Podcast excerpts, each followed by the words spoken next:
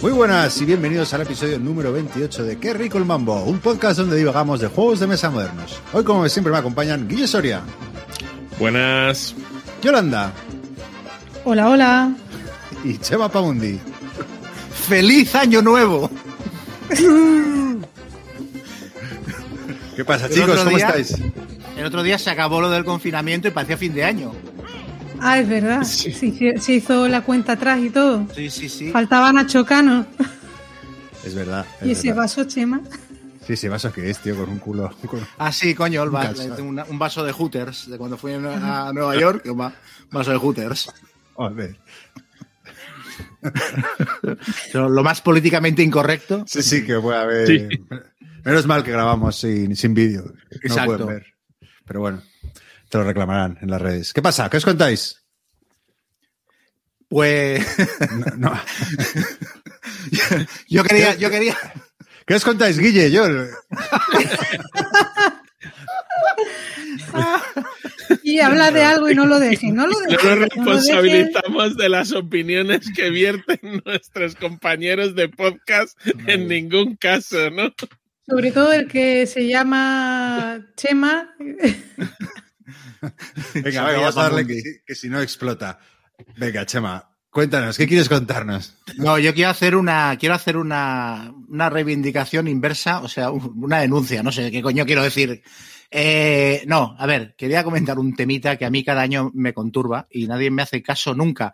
Y es que esto lo estamos grabando eh, a día 18, o sea, dentro de una semana clavada es el Día del Orgullo Friki, que Sí. se celebra cada año.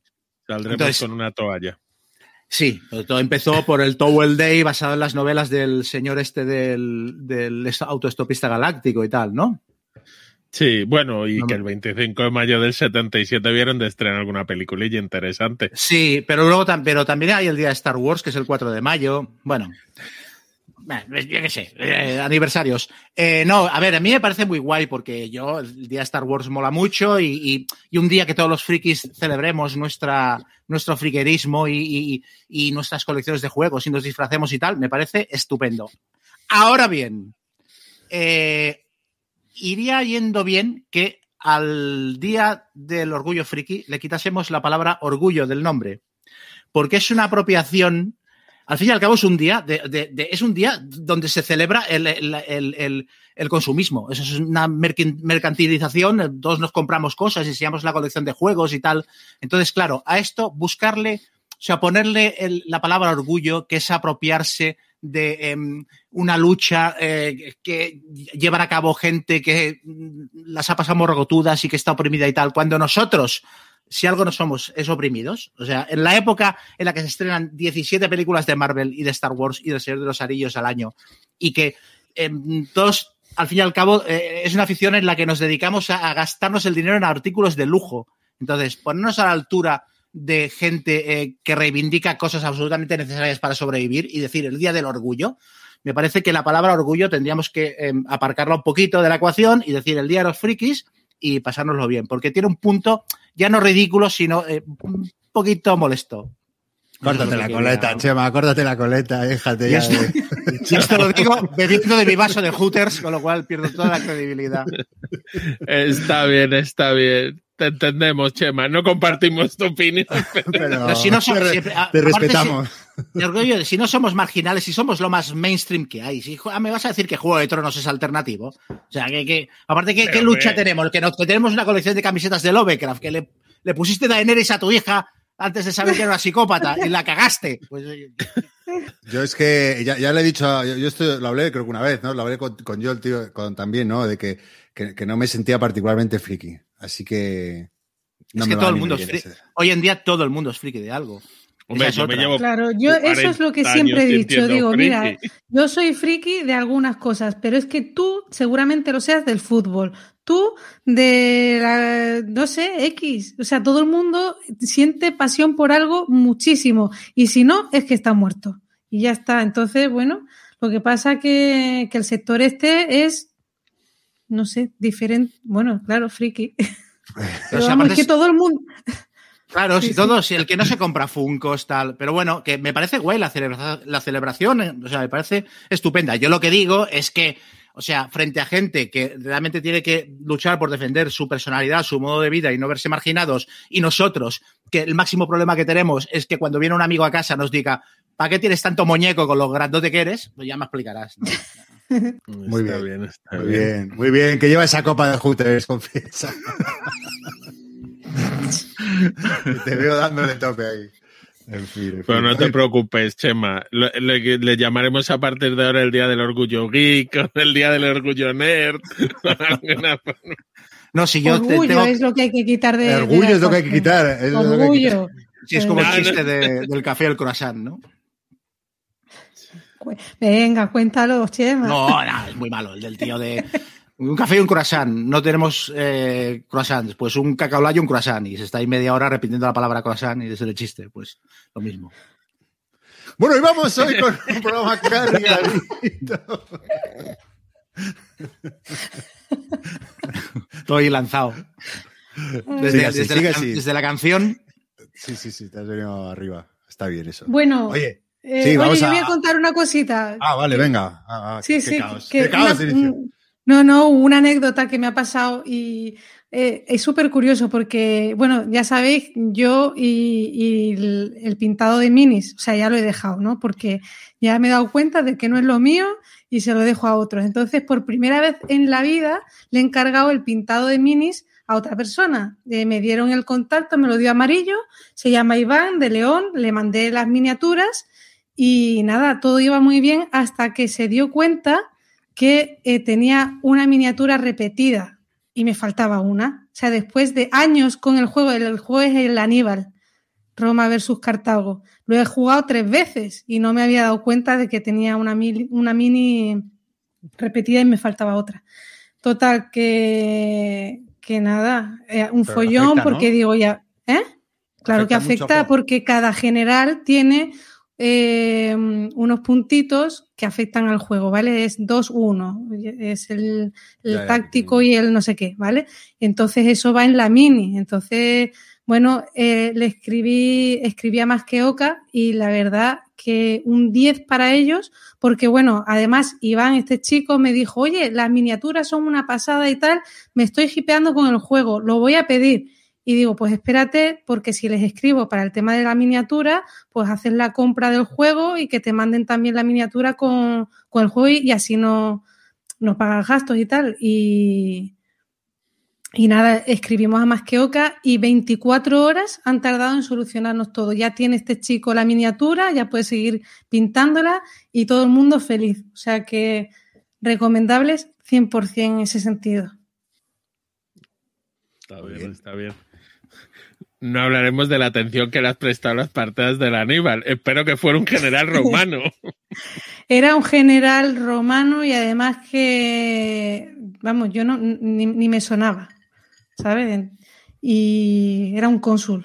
Pero bueno, ya está ahí. Todos, Para- todos los romanos son cónsules en Sí, ese sí, juego. Pero para que veáis, es que, bueno, yo no sé si vosotros sois de los que contáis componentes cuando abrís un juego. Yo, desde luego, ya sé. Vamos, no. Tú sí, ¿no, Guille? Yo sí, yo cuento componentes. A mí me parece increíble que haya gente, eso que cuando abra un juego, cuente los cubitos, cuente los. Pero es verdad que sería bueno hacerlo, porque claro, estas cosas pasan y ahora porque ha habido suerte, es un juego que todavía está en el mercado y tal, pero si te pasa con un juego descatalogado, pues ojito, Bueno, le pintas los que más números drama. Con rotulador encima y dices. O, Sí. o pierdes también el chip de ese consul y ya está, no sale nunca. Yo no los cuento hasta el punto de que en el Legendary, en mi Legendary Encounters, en el mazo de Aliens del segundo escenario, me falta una carta. Y me di cuenta, después de dos años de jugarlo, me di cuenta que me faltaba una carta. Y por lo visto, eh, los de Upper Deck tienen bastantes problemas, o como mínimo en esa época los tenían de que les salían juegos con cartas eh, repetidas o que faltaban o tal, ¿sabes? A la hora de ordenarlas por cajas se ve que había bastantes errores. Y nunca, nunca les reclamé, pero sí, lo sigo teniendo. Me falta una carta en el mazo de Aliens. Y una vez que reclamé, que monté un pollo de narices, porque en el escribía los de Queen Games por el Lancaster. En plan, no me acuerdo qué componente era, pero en plan, es que es para cinco jugadores y solo tengo en cuatro colores y me van ustedes a oír. Y me contestaba en plan, eres idiota, porque no me acuerdo qué componente es, pero en cinco jugadores no se usa, con lo cual el quinto color no, no era necesario. Se dice el ridículo. Estas cosas. Además, antes era muy típico en los German Games lo de que si a dos jugadores te hacían falta 10 piezas, a 3, 7 y a 4, 5 te metían solo de dos colores las 10, de otro color te metían 7 y del último te metían 5. Y era lo de estos son los colores. Si no te gusta, está. Igualmente del Aliens, prueba a buscar, ¿eh? porque puede estar camuflada en cualquiera de los otros 48 mazos, porque no hay juego. No, es horroroso. Yo soy súper sistemático a la hora de tenerlo ordenado, pero yo me acuerdo cuando, cuando me lo compré que estuvimos como casi dos horas ordenando las cartas, porque aparte te vienen metidas dentro de la caja a pincho, sin ningún tipo de orden, y como son todas iguales, la primera vez que las ves no sabes lo que es qué, pues estuve como, estuvimos como dos horas entre cinco personas ordenando el juego, horroroso. Sí, sobre todo porque cartas iguales van en mazos distintos. El de, ah, me ha salido un huevo. Espera, este es del mazo de daños. No, no, este es el del mazo de, del nido. Me estaba acordando de otra cosa eh, a, propósito de los componentes que Martin Wallace, por lo, por lo menos en los juegos así más antiguos del el Brass, el Age of Industry y tal, en las mismas reglas te decía el tío, porque era su propia editorial, te decía, eh, si contando los cubitos te das cuenta de que te falta alguno, mmm, ten en cuenta que es una editorial pequeña y tal, eh, y, no me, ha, o sea, como que, no me venga reclamando los cubos y búscate las habichuelas por tu, por tu eso, porque yo no te lo voy a mandar. Y, te lo ponen las mismas reglas, ¿eh? Sin embargo, por ejemplo, a Iván, el Study en Emerald, el, el que está hiper eh, buscado, le vino con un troquel mal le escribió a Martin Wallace y la mujer de Martin Wallace le, eh, le, le contestó y le mandó el, el, paquete con el troquel bueno, después de años descatalogado el juego. O sea que hay, hay cosillas curiosas con este tema. Hombre, eso yo creo que el mejor que lo hace es Meyer, que es el que dice, mm, en estos juegos poner que metéis, meter 18 cubitos y en las instrucciones poner más de 16. O GMT, que no falta. también, GMT siempre te pone de más, siempre te pone mm. tokens, de tokencitos de más. Bueno, pues fichitas, eso está bien. Que sobre, que no falte. Bueno, pero sí. Guille quería hablarnos un poquito, ¿no? Guille, de, de, sí. los, de, los, premios, de muchos premios, ¿no? Que han ocurrido este, durante este mes. Época de nominaciones, época de, de no sé qué, pero bueno, época que hay muchos premios. Y claro, que es que no, como el gol de Kim ya se ha otorgado, no sabía cómo decirlo. Bueno, cuéntanos un poco, Guille, los Spiel de Yares, eh, los nominados y comentamos un poquito si queréis, ¿no? Sí, vamos a hablar de ellos. Bueno, el Spiel des Jahres, para el que no lo conozca, es un premio que se empieza a dar en el año 1979 en Alemania eh, y además es un premio que logró revitalizar mucho la industria del juego. Es un premio que hizo, pues eso, que la gente confiara. Y hoy en día es sinónimo, si te dan el Spiel des Jahres, de que tu juego va a vender más de 100.000 unidades que es bastante para un juego. Puede luego seguir subiendo según el tipo de juego. Eh, además tiene un jurado eh, que se financia todas sus actividades, porque si te dan el premio, tú puedes poner los peoncitos de premio, eh, pero tienes que pagarles una pequeña cantidad por cada juego en el que pongas el peón de premio, que normalmente no te importará porque venderás muchos más. Y además es curioso porque eh, te dejan poner el peón eh, cada año, ha ido variando un poco, pero siempre hay un ganador y ha habido más o menos nominados y luego hay unos recomendados. Pero, por ejemplo, el que eres recomendado al Spiel de Yares, solo te lo dejan poner, me parece que son los cinco años siguientes. Ya luego, si sigues reeditando el juego, te dicen, oye, que es que no puede haber tantos recomendados, tienes que quitarlo. El de ganador sí, te dejan ponerlo para siempre pero el otro no. Y oye, me parece curioso. Entonces, eh, está dividido en tres categorías en la actualidad. Eh, vamos a hablar, yo creo, solo de dos, porque me parece que del de niños no hemos jugado a ninguno. Y es un juego dirigido a un eh, público muy amplio. ¿vale? Y eh, que busca ser un juego fácil, de, las reglas tienen que ser sencillas de entender y estar bien escritas, si no, no te nominarán. Y busca mecánicas eh, interesantes e innovadoras. Se queja mucha gente que cada vez son más sencillos. Bueno, para gusto los colores. Yo es verdad que a lo mejor no siempre están mis juegos preferidos en el Spiel des Jahres, pero lo entiendo y creo que hace muy bien su trabajo. Es decir, es el juego que si alguien llega a una tienda, el tendero le puede decir, mira, llévate el Spiel des Jahres que te va a gustar. Entonces, tras este rollo, os vamos a hablar un poquito. No, sí, solo apuntar una cosa a lo que has dicho. Eh, ya solo con los nominados, si ahora entras en la página de Board Geek y te vas a la columna de la, de la, izquierda donde está la hotness, que son como los juegos de los que la gente más habla o más consultados y tal, todos los que están nominados han subido. O sea, ya solo el efecto de que te nominen ya implica que la gente se interese por ese juego, empieza a preguntar por él, lo vaya a buscar y se lo compre incluso en previsión de que gane o no para ya conocerlo y tal cuando salga, cuando salga el asunto. O sea que el, peso que tienen en la industria es brutal. Es como cuando ibas al videoclub y veías, ¿no? Todas las pelis premiadas en tal, en cual, en mm. cual. Esta, ya está. Pues eso es. Mm. Sí, estos. De hecho, eh, antes os he dicho que se hablaba que el que tiene el Spiel des Jahres te mete en la categoría de las 100.000 unidades para arriba, el que te nominen te mete en la categoría de 10.000 unidades, que no está mal para un juego. Sí, que a lo mejor no vendería ni la mitad. Sí, sí, está muy bien. Sí, sí, sí, sí. Y, hace, y de hecho, según te nominan, ya están las fábricas, seguro han recibido pedidos y en junio, cuando salga el fallo del jurado, el que saque el Spiel des Jahres tiene que producir mucho para la campaña de Navidad en Alemania. Entonces, bueno, vamos a hablar del Spiel des Jahres y en los nominados le voy a dejar a Chema, voy a hablar primero de uno que él conoce, que es el Zombie Teens Evolution de Annie mm. Lovett, editado por Scorpion más que, de dos a cuatro jugadores. Yo, yo he jugado al, Zombie Kids. Zombie Kids, ¿no?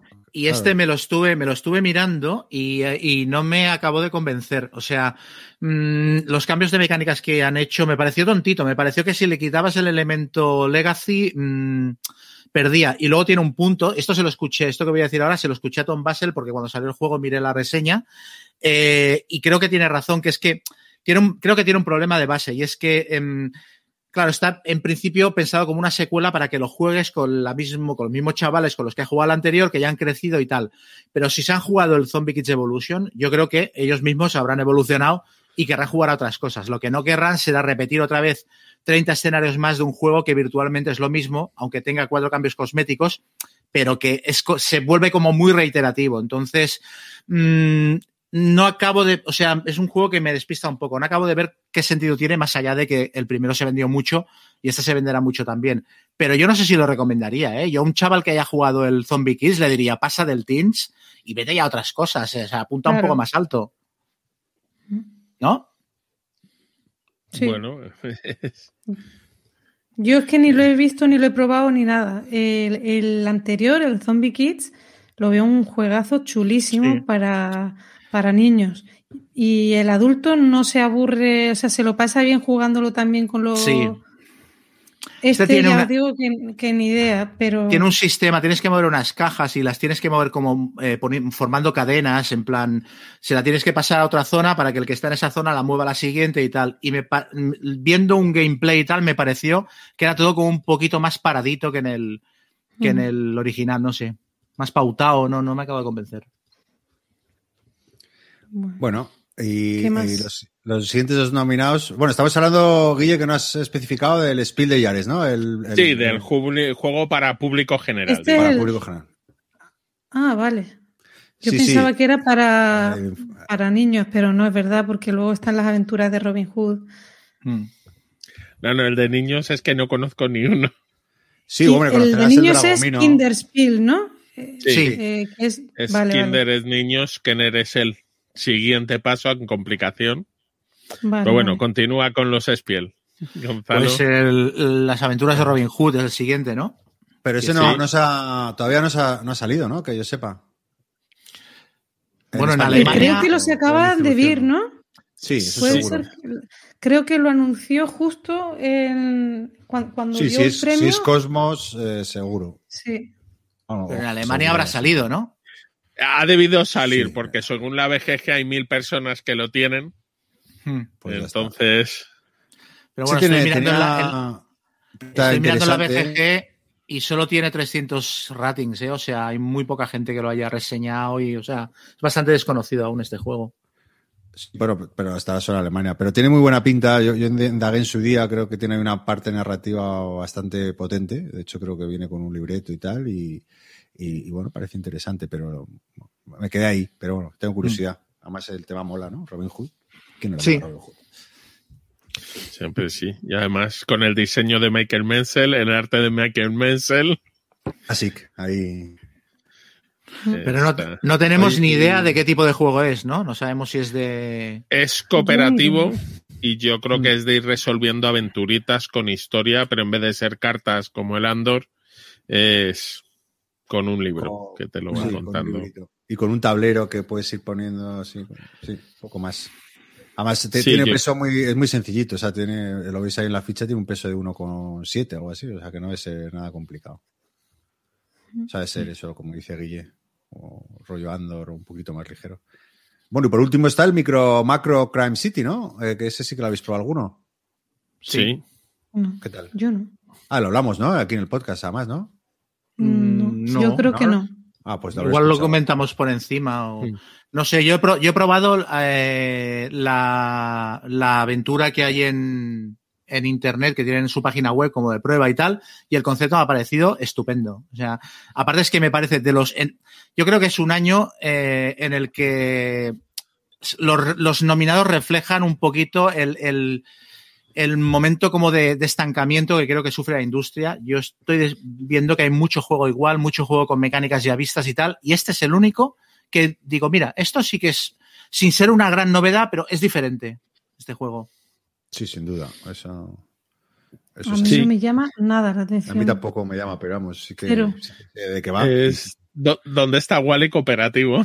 Sí, pues por eso, es que me dices eso y es que no, vamos. No, no, pero tiene gracia, ¿eh? Tiene gracia porque es un mapa gigantesco de la ciudad con un montón de dibujitos en blanco y negro y una lupa. Y las misiones son cartas y tienes que ir resolviendo pistas. Pero es que lo guapo del asunto es que te dicen, por ejemplo, eh, tienes, descubres quién es el asesino, ¿no? Porque ya has detectado al personaje. Eh, siguiente cosa que tienes que hacer, eh, descubre dónde vive el asesino. Y entonces tú vas mirando por la ciudad y el asesino está dibujado en varios sitios y puedes seguir, ¿sabes? El rastro del camino que va el camino que va tomando hasta que llega a su casa. Y cuando llegas a su casa te dicen, ¿y qué es lo que aquí? ¿Por qué quería matar al otro? Entonces buscas y encuentras un cuchillo no sé dónde. Y o sea, en realidad hay un montón de dibujos repetidos por todo el mapa que eh, responden a diferentes casos y entonces es, es, un efecto muy raro porque mientras estás centrado en un caso, eliminas la información que te sobra y esos dibujos redundantes no los ves, pero luego en otro caso serán relevantes. Y no sé, me parece que es muy, que es muy interesante lo que han conseguido. A mí me recuerda a la guía Kamsa, es un mapa de estos antiguos y mezclado con Wally y, es que no, no, no, la me guía Kamsa, qué pocos, qué bajona. Está bien. Pero lo que es curioso, eh, que yo creo que también tiene que ver con el año que hemos vivido, es que todos los juegos que han nominado son cooperativos. Hmm. No hay ninguno competitivo en el Spiel des Jahres. Y mira que es un juego muy enfocado a familias, siempre que dices, hombre, las familias son las que mejor han podido seguir jugando en este año, pero... Bueno, y como, y como veremos, no es el único, también en el... En el ¿Cómo se llama? En el, Kenner hay alguno, el Kenner Spiel. El Kenner Spiel, pues también hay un cooperativo, ¿no? Pero bueno. Y hay otra cosa en la que, en la que creo que coinciden los tres juegos que, hay, que hemos hablado hasta ahora, y es que se pueden jugar los tres en solitario y como mínimo el Zombie Teams y el Micro Macro funcionan bien a, pocos jugadores. O sea, el Micro Macro yo de hecho creo que el número ideal son dos, tres como mucho, porque claro, si no el mapa es gigantesco y la gente se estorba. Es, una cuestión física. Pero creo que también en eso se ha notado el tema de la pandemia ¿eh? y, de, y, de, que la gente no pudiera quedar con amigos y tuviera que solucionarse la, la papeleta en casa con lo que tuviera a mano. Muy bien, pues, pues, si queréis pasamos a ver los Kenner Spiel. Eh, Guille, si quieres mencionar los tres nominados. Sí, bueno, el Kenner Spiel comentar que es el juego un poco más avanzado, pero que la gente tampoco se espere los juegos más complejos del mercado. Es, digamos, el juego, el paso siguiente en complejidad al Spiel des Jahres. Es un juego un poco más complicado. Y a veces no queda tan claro, porque hay juegos que dices, pues podría estar en uno o en otro. Vamos, este año los nominados han sido el Ruinas Perdidas de Arnak, de Micaela Stachova y Michael Stach, o algo así, eh, que ha editado De Beer en español. Y bueno, es un juego de uno a cuatro jugadores. Este sí es competitivo, con algo de deck building y del que hemos hablado ya alguna vez, yo creo, en este programa. El Paleo de Peter Restemeyer, que ha editado Hansing Gluck y que en España también ha editado De Beer. Parece que los premios este año a De Beer le han salido nominados. Este es el otro que comentábamos. Este es un juego cooperativo y además bastante chulo. Yo no sé mm. si lo habéis jugado alguno. Yo lo he jugado y, bastante interesante, sí.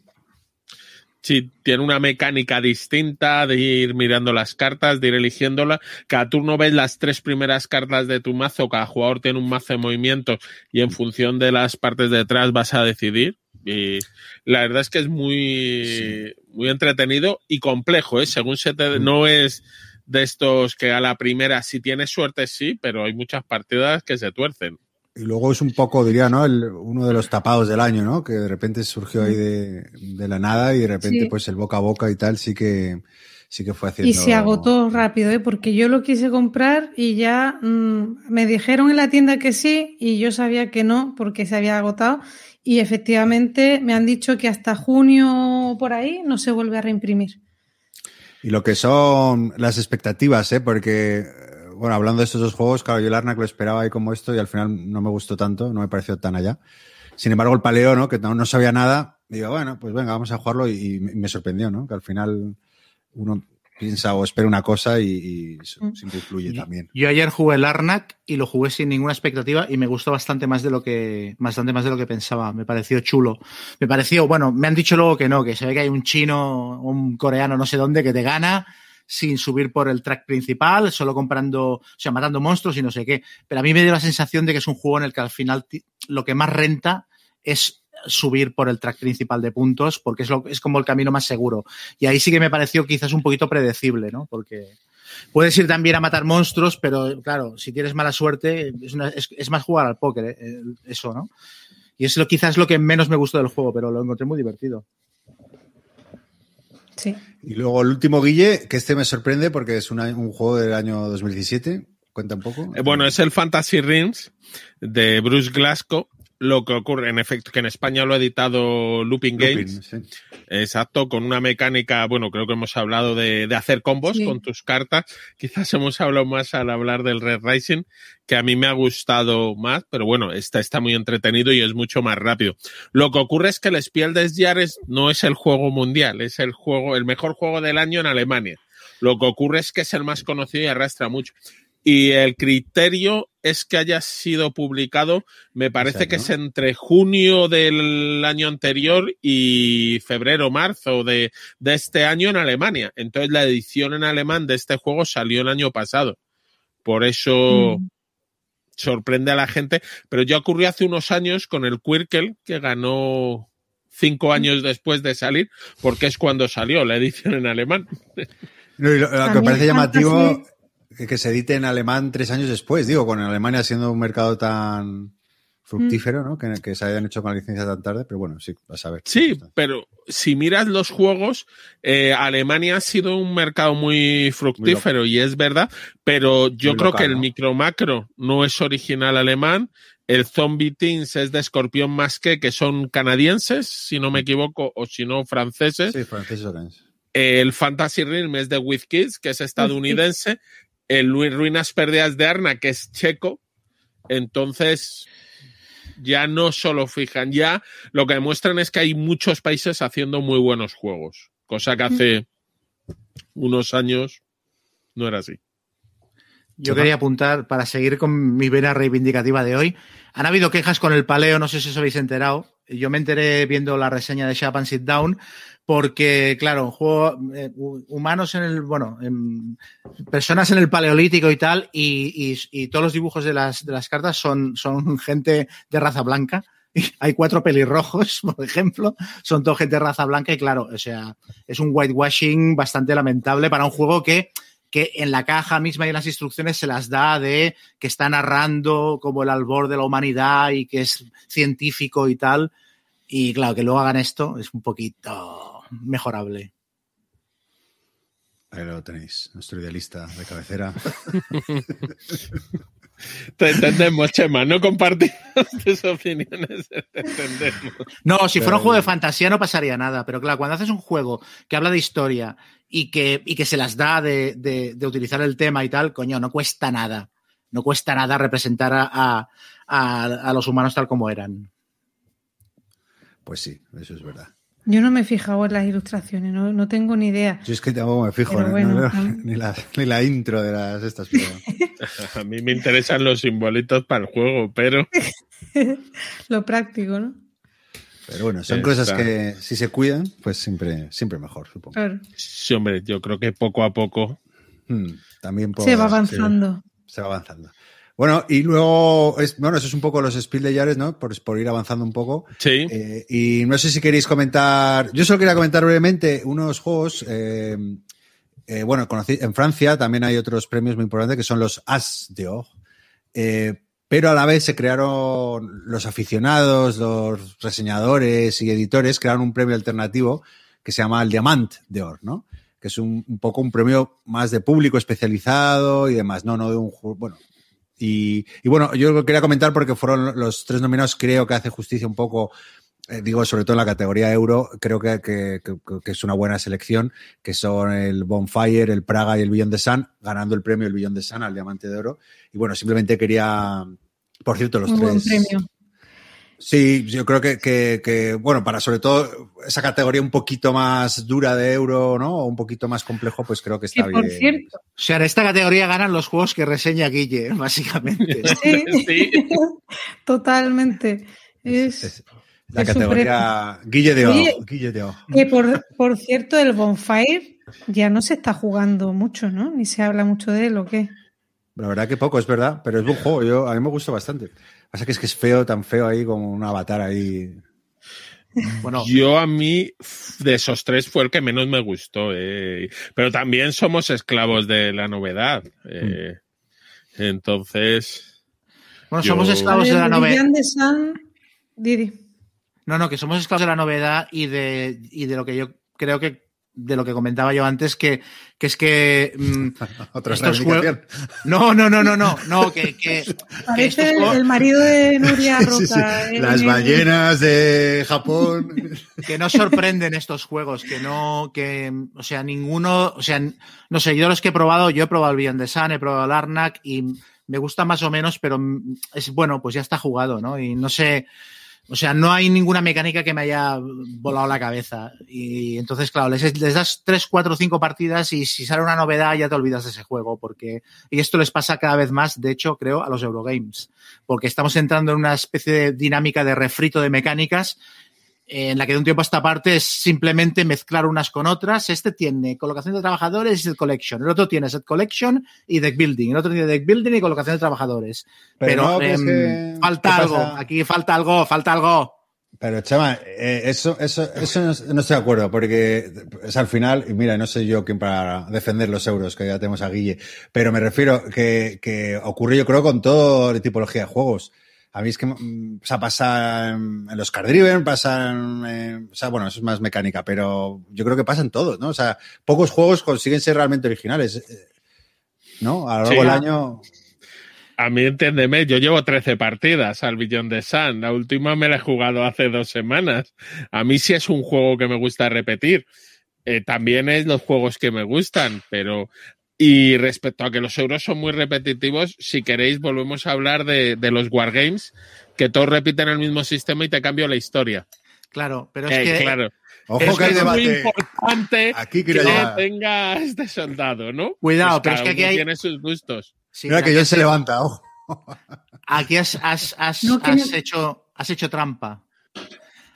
Has hecho trampa porque, porque eh, los Eurogames se basan en las mecánicas. Los Wargames no necesariamente, se basan en la simulación o en la narrativa o tal. Un, un, Eurogame lo juegas eminentemente por las mecánicas. Entonces llega un momento de cuántos juegos diferentes de colocación de trabajadores puedes jugar antes de decir, es que son todos parecidos. ¿Sabes? Ese es el tema para mí. Eso es lo que lo, lo, que lo diferencia. El otro día jugué el, el, el Duna Imperium y, a ver, o sea, hijo de mi vida, o sea, sí, otra vez poner muñequitos y recolectar cartas y tal. Y, o sea, me pareció que, a mí personalmente me pareció que el tema del deck building estaba pegadísimo en ese juego. O sea, yo para, para hacer una combo te tenías que volver loco. Entonces, a eso es lo que me refiero. No, que... Este juego es sencillísimo hacer combos. Se llama Destruye tu mazo y ten las cartas. No, sí, eh, sí. Cómprate las cartas buenas, ten, se hacen combos la mar de monos en ese juego. Sí, hay facciones, las Bene Gesserit y tal, que lo facilitan, pero yo no me acuerdo a qué facción jugaba, porque no me, yo no soy muy entendido en Dune, pero creo que conseguí comprar una carta en toda la partida. O sea, y, y, me, y compré cartas de esa facción a piñón fijo.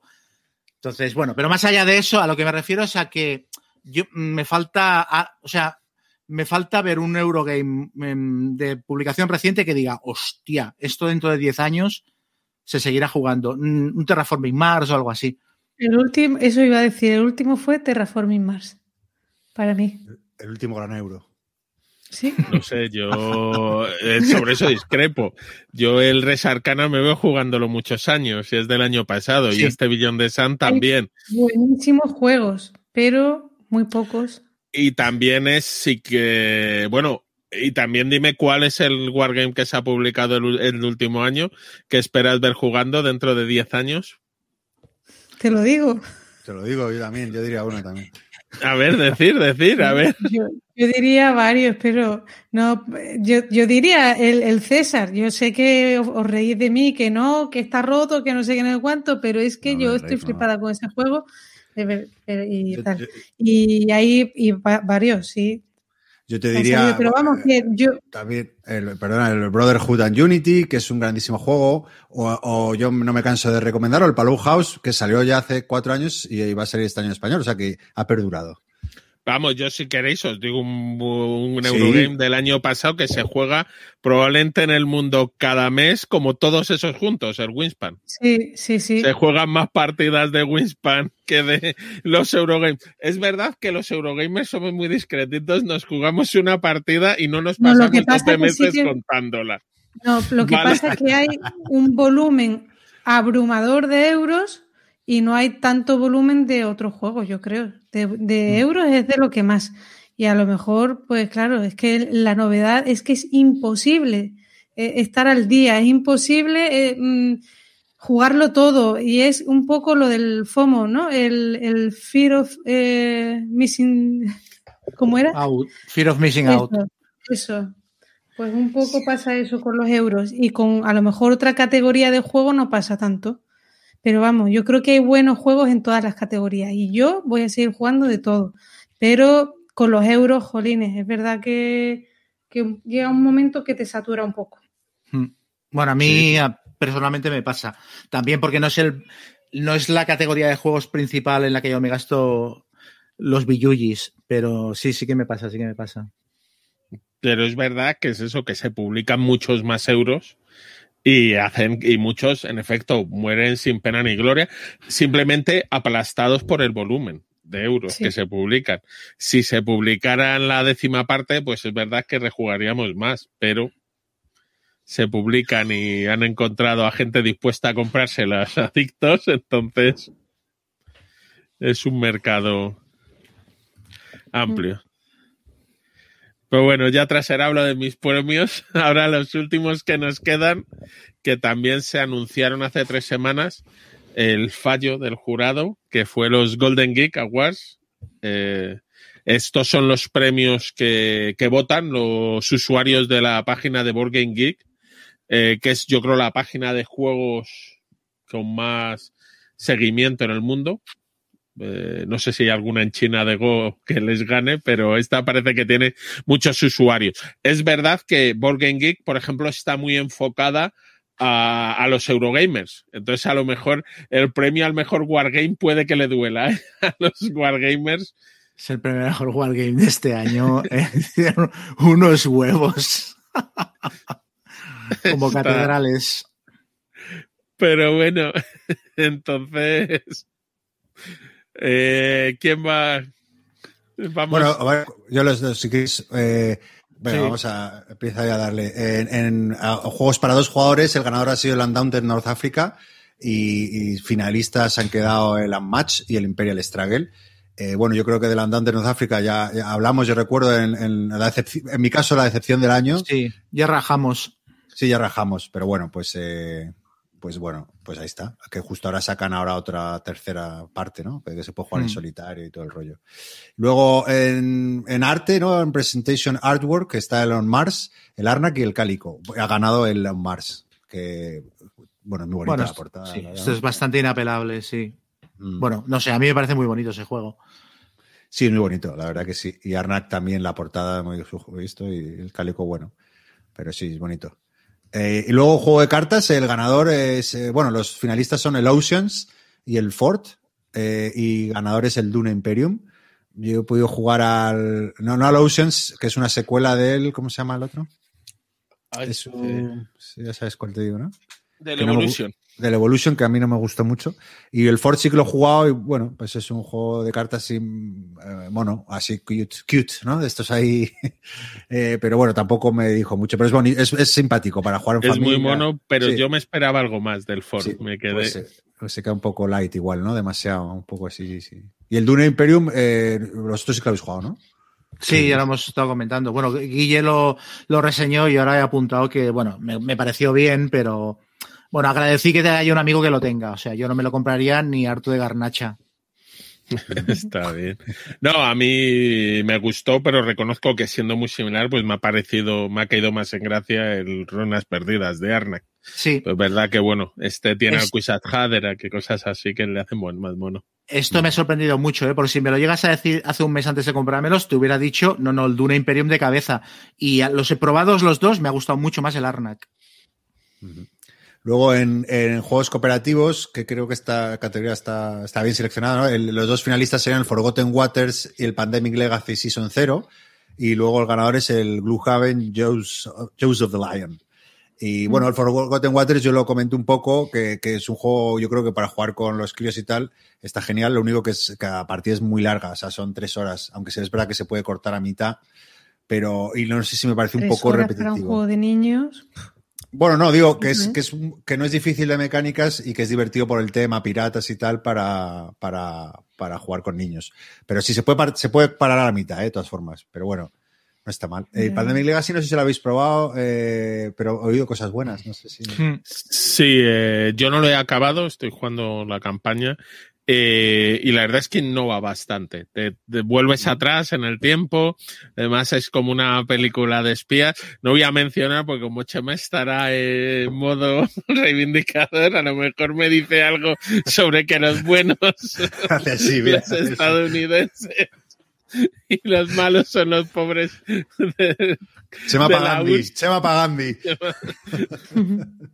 Pero no, no, y tiene varios giros ahí eh, siendo lo mismo es distinto y se, se, agradece. Yo, la verdad es que está muy chulo, ¿eh? Yo todos los Pandemic Legacy se lo han currado bastante. Y luego, bueno, el ganador, el, el Jaws of the Lion, que ya hemos hablado en el programa y que, bueno, como versión más compacta, ¿no? Eh, y más realista, ¿no? Que a lo mejor el Gloomhaven, que a lo mejor son tantos escenarios que, que, que pues bueno, pues es una versión más acotada. Y, y sobre todo la comodidad de abrirlo y tener el despliegue hecho en cinco minutos por el, el libro que viene de escenarios, que es el, el propio tablero. Es una pasada. Qué bien. Luego, mejor expansión, están nominados el Spirit Island, Jagged Earth y eh, una expansión del Root, The Underworld Expansion, y la ganadora es Winspan Oceania Expansion. Tenía que llevarse algo el Winspan, hombre. Vaya farsa. Además, es muy buena expansión. O sea, sí, tú ya, es la que hablaste, ¿no? No, no hace mucho sí, también. La, la, reseñé y la cambia cositas del juego y está muy bien, sí.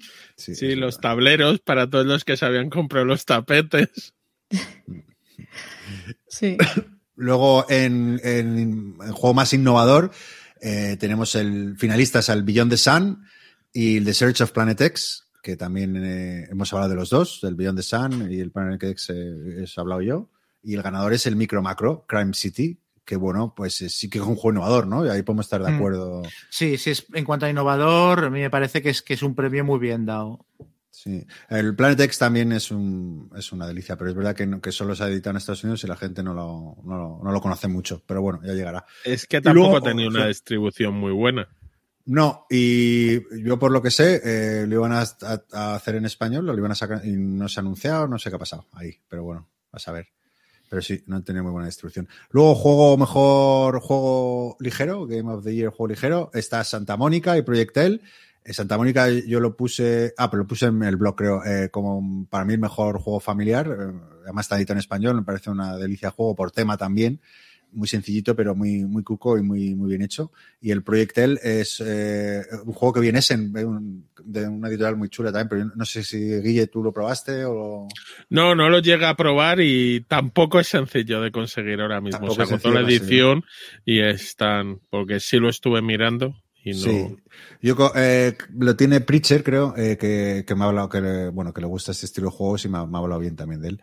Y, bueno, también se ha llevado Micro Macro Crime City, el, el mejor juego ligero. Pues es indudable que, que tiene que gustar. Luego, en el juego mediano, eh, categoría medio, pues está el Dune Imperium y el Cálico como finalistas, y el ganador, el, el Ruinas de Arnak.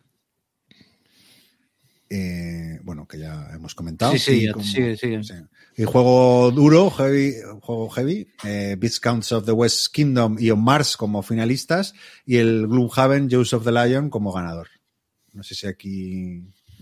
Aquí, Bueno. aquí me, me gusta porque es más diversa la. Sí.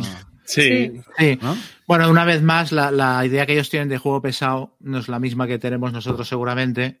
Pero bueno, eh, pff, lo- está Bueno, bien. Está el bien. Mars es Sí, tela de duro. Sí, pero el Vizconde Y y el seco. Gloomhaven. ¿no? yo sí me parecen pesados o medio pesados. Sí, es el, que el Gloomhaven tiene un buen tutorial y por eso yo creo que aprende bien a jugar, pero tiene un montón de reglas. Realmente es un juego, yo lo veo durete. Yo, ¿qué es que te diga? Me parece que ap- aprendes a jugar como el agua. O sea, yo lo enseñaba a gente que no había jugado demasiado y, y no han tenido ningún problema para pillar las mecánicas porque el tutorial está muy bien hecho. Hombre, pero, claro. pero claro, eso le reduce peso al juego, creo yo. Y el Vizconde se explica en 15 minutos. No sé. Bueno. Luego, bueno, Print and Play, bueno, eh, da igual, ¿no? Esa, esa categoría. Sí, tampoco esa- hay que pasar. Tira, tira. Pues la de Solitario, eh, también está Arnak y Gloomhaven, Jaws of the Lion como finalistas y el Under Falling Skies. Eh, que el bueno, cielos de metal. Sí, Cielos de Metal en español. Que bueno, yo lo he jugado últimamente y me ha gustado, pero tampoco. O sea, me ha entretenido, ¿eh? me lo he pasado bien, pero bueno, tampoco me ha volado la cabeza, la verdad. Al final. Dicen lo- que con la campaña gana mucho y tal, ¿no? Sí, es que yo no jugué, jugué tres partidas y dije. Y pasé la campaña. Le da variedad la campaña, Sí, variedad, vas eligiendo, te anima ahí a Sí, pero al final haces lo mismo, ¿eh? A mí lo Sí. que pasa es que Eso- me parece innovador, es, es- es chulo, Mm. lo que pasa es que es muy matemático y tienes que pensar mucho y cuando llevas muchas partidas mm, ves que estás haciendo un poco lo mismo, que no significa que sea mal el juego, pero No. que lo tienes que dejar reposar unos cuantos días y luego lo vuelves a coger, pero si no, Sí, estoy de acuerdo que un poco repetitivo parece, pero, pero sí que es- es- está chulo, está bien pensado, vamos, el juego, ¿no? mm, Oye, ¿y el solitario del Arnak qué tal funciona? Eh, No. yo, yo no lo he jugado, yo pero... no lo he probado todavía. Es que el, el que viene en la caja, por lo visto, es muy plof. El, el- lo, lo que viene mm, de base, digamos. Es como muy sencillito y no aporta mucho. Dijeron que iban a poner, que iban a incluir más adelante en la página web como un modo campaña para jugarlo en solitario y que iban a aumentar la dificultad y tal. Y yo creo que eso no llegó a salir nunca, ¿no? No, todavía no han sacado en la página para complicar un poco el solitario y darle algo más de variedad. Pero sí, a todo el mundo nos ha chocado mucho, como diciendo, pero si estamos esperando a que salga el solitario bueno de este, que es la campaña. Entonces ahí ha, que- ha quedado Mm. raro, porque el solitario no es ninguna maravilla. Mm. Y bueno, luego juego temático, eh, finalistas son Mars y el Dune Imperium y ganador el Jaws of the Lion, que sin duda ha ganado muchos premios, yo creo que es el que más premios se ha llevado. Luego Wargame, pues eh, finalistas el Versalles, 1919, y el Undaunted North Africa, y el ganador el Imperial Struggle, que, que a mí me parece muy justo, ¿por qué no? Pero de, de, aquí, a, alguno de los tres es un Wargame, es mi pregunta. El Versalles no. A mí ninguno de los tres me llama nada. ninguno. Es que el Undaunted es un Wargame, sí, pero... Me extraña que no lo hayas dado, ¿eh? porque yo creo que te gustaría seguro. Y Versalles no es un wargame, es un juego, no tiene nada que ver con un wargame, nada. Ya, por eso es que no. Pero el Imperial Struggle yo sí lo considero, bueno, no lo sé, o sea, sí. No sé, es que ese debate me da pereza. Yo no sé si, porque no lo he jugado, pero ya os digo que no. Es un pepino el no, juego, ¿eh? No. Es un pepino. A ver, en la BGG, cualquier juego que, con que cumpla dos características, que diga que es de una guerra o que publique GMT se considera Wargame, ¿vale? Pues ya está, cumple Versalles. Y... Eh, entonces Versalles cumple que es GMT, Imperial Struggle cumple que es GMT y el andante en North Africa es de una guerra. Sí. Yo el que me acabo de pillar, que no tiene nada que ver con esto, pero me ha recordado el Atlantic Chase, que ese juego, lo hablamos el otro día, que lo dijo Cela Canto en el podcast de Bisbélica, que es un juego del que no se había hablado absolutamente nada y ha salido, ha empezado la gente a jugarlo y todo el mundo está hablando de él y lo está poniendo súper bien. De hecho, se ha agotado en GMT y, y, no está llegando a tiendas. Ya va a haber que esperar a la segunda edición. Y me lo acabo de comprar y, y estoy deseando probarlo. Lo tenía en el carrito de, de, del Bayonets y, de, y del, y del, del, del Samuráis, pero sí. lo quité porque vi las 60 páginas de reglas y dije, no, con esto. No, pero son escenarios y tutoriales y no, no dicen que no es nada complejo. De hecho, esta noche están emitiendo en directo un tutorial Calino y es, toda esta gente en, en el canal de. Esto no es un directo, digo. digo que no, que si cuando lo oigan. Ya, ya, pero cuando lo oigan. No... Ya, ya, pero eso que iba a decir que cuando lo escuche la gente en nuestro programa, bueno, pues que lo podrán buscar en Twitch o en, o en YouTube, que estará seguramente y van a hacer pues mira, tutorial. Me lo miraré, porque ya te digo que me bajé las reglas, vi 60 páginas, mucho texto. Es verdad que también había mucha imagen algunas y dije, uff, no way. Pero bueno. Y nada, y luego en juegos sumables, pa, pasamos, pues está el Planet No, bueno, X, pero esta me parece una ¿Sí? categoría curiosa porque Venga, pues a, ¿sabes a qué se refiere como juegos sumables? No, yo no. Son online, juegos ¿no? que se juegan bien eh, vía Zoom, que cada uno se monta la partida en su casa, el tablerito. Venga ya y juegas con bueno. ello. Entonces yo el Forgotten Waters no lo tal, pero por ejemplo el My City por la forma de jugar o el Search for Planet X son juegos que cada uno puede estar siguiendo su partida. Tú en el My City de hecho cada uno saca su carta. Entonces me ha parecido, obviamente es una categoría que tiene que ver con el año que hemos vivido. ¿Porque pero... es nueva o qué? Esta sí, categoría. Y no creo, eh, nadie ha jugado antes en modo cada uno en su casa. Los juegos de tablero se jugaban online o se quedaba físicamente. Y este es para jugar con los componentes físicos, digamos, pero enseñándose una pantalla. Yo eso lo he hecho mucho este año con el Marvel Champions. Se lleva muy bien con juegos cooperativos o como este My City, que os digo que un, cada, eh, no sé si sabéis cómo va, pero cada uno tiene un tablero eh, con fichas con polióminos y se saca una carta y cada uno lo coloca en su tablero. Entonces al final te cuentan los puntos. Entonces, si todo el mundo tiene una copia en su casa, la verdad es que es sencillo jugar. Y me ha parecido curioso. No sé el Forgotten Waters, que es el que no conozco, si se adaptará bien a esto, teniendo cada uno una copia en su casa. Pero. Sí, el Planet X tampoco sé. Pero bueno, a saber. Sí, el Planet X, por lo que no es constante, al final tú vas descubriendo cosas, vas mirando, es relativamente sencillo que cada bueno, sí, uno que tengas tu pueda este, llevar. El mapa tampoco es muy complicado, sí. Por eso. Y, y, luego las dos últimas categorías, mejor podcast, que me ha llamado la atención que esté esta categoría, eh, eh, mejor podcast, así, sin más. Eh, y que no estemos nosotros ahí. Y que no, ¿no? estemos nosotros, efectivamente. Eso, eso, eso, ya es indignante, no, no es, es sorprendente. Es, así que no, no, vamos a leer ni los ganadores ni los. No. Como, como mejor podcast, comentar que si lo ganas un año o no sé si se, también si sales nominado, ya nunca más puedes volver a entrar. Por eso cada vez, cada año los van dando a podcast más desconocidos. Para terminar de hundirlos. No, pero bueno, ya los que todo el mundo les suenan dicen, ¿y cómo no están? Es que ya se lo han llevado otros años. No, lo que me ha llamado la atención esta categoría y que no haya youtubers o, no sé, mm. me, me, llama la atención que esté solo los podcasts, pero bueno, muy bien. Y luego, por último, la última categoría, eh, Mejor App, que ha sido nominado Cartographers y Witchpan, Witchpan y, y ganador es Root. Mm. bueno, todo el mundo ha dicho que, la aplicación de, de Root era buenísima, o sea que ha estado sonando mucho todo el año y solo por eso parece que es un premio bastante de consenso, ¿no? Pues muy bien, sí. ¿Lo habéis probado vosotros? No. Yo no tengo ninguna de las tres. Ya hace mucho tiempo que no descargo juegos. La última que me he bajado ha sido la de Paul of House también, que está que la acaban de hacer la implementación y está muy chula también. Es que como hay luego Tabletop Simulator, está Basal, está Board Game Arena, están tal, y juegas ahí, no sé. Es para jugar no, solo. No me da ¿eh? por buscar juegos. Sí, yo siempre me compro aplicaciones para jugar yo solo, ¿eh? No... Claro, sí, no para compartir. Bueno, pues eh, llevamos una horita ya, así que si os parece cerramos el tema premios y pasamos a la siguiente sección. Vamos allá.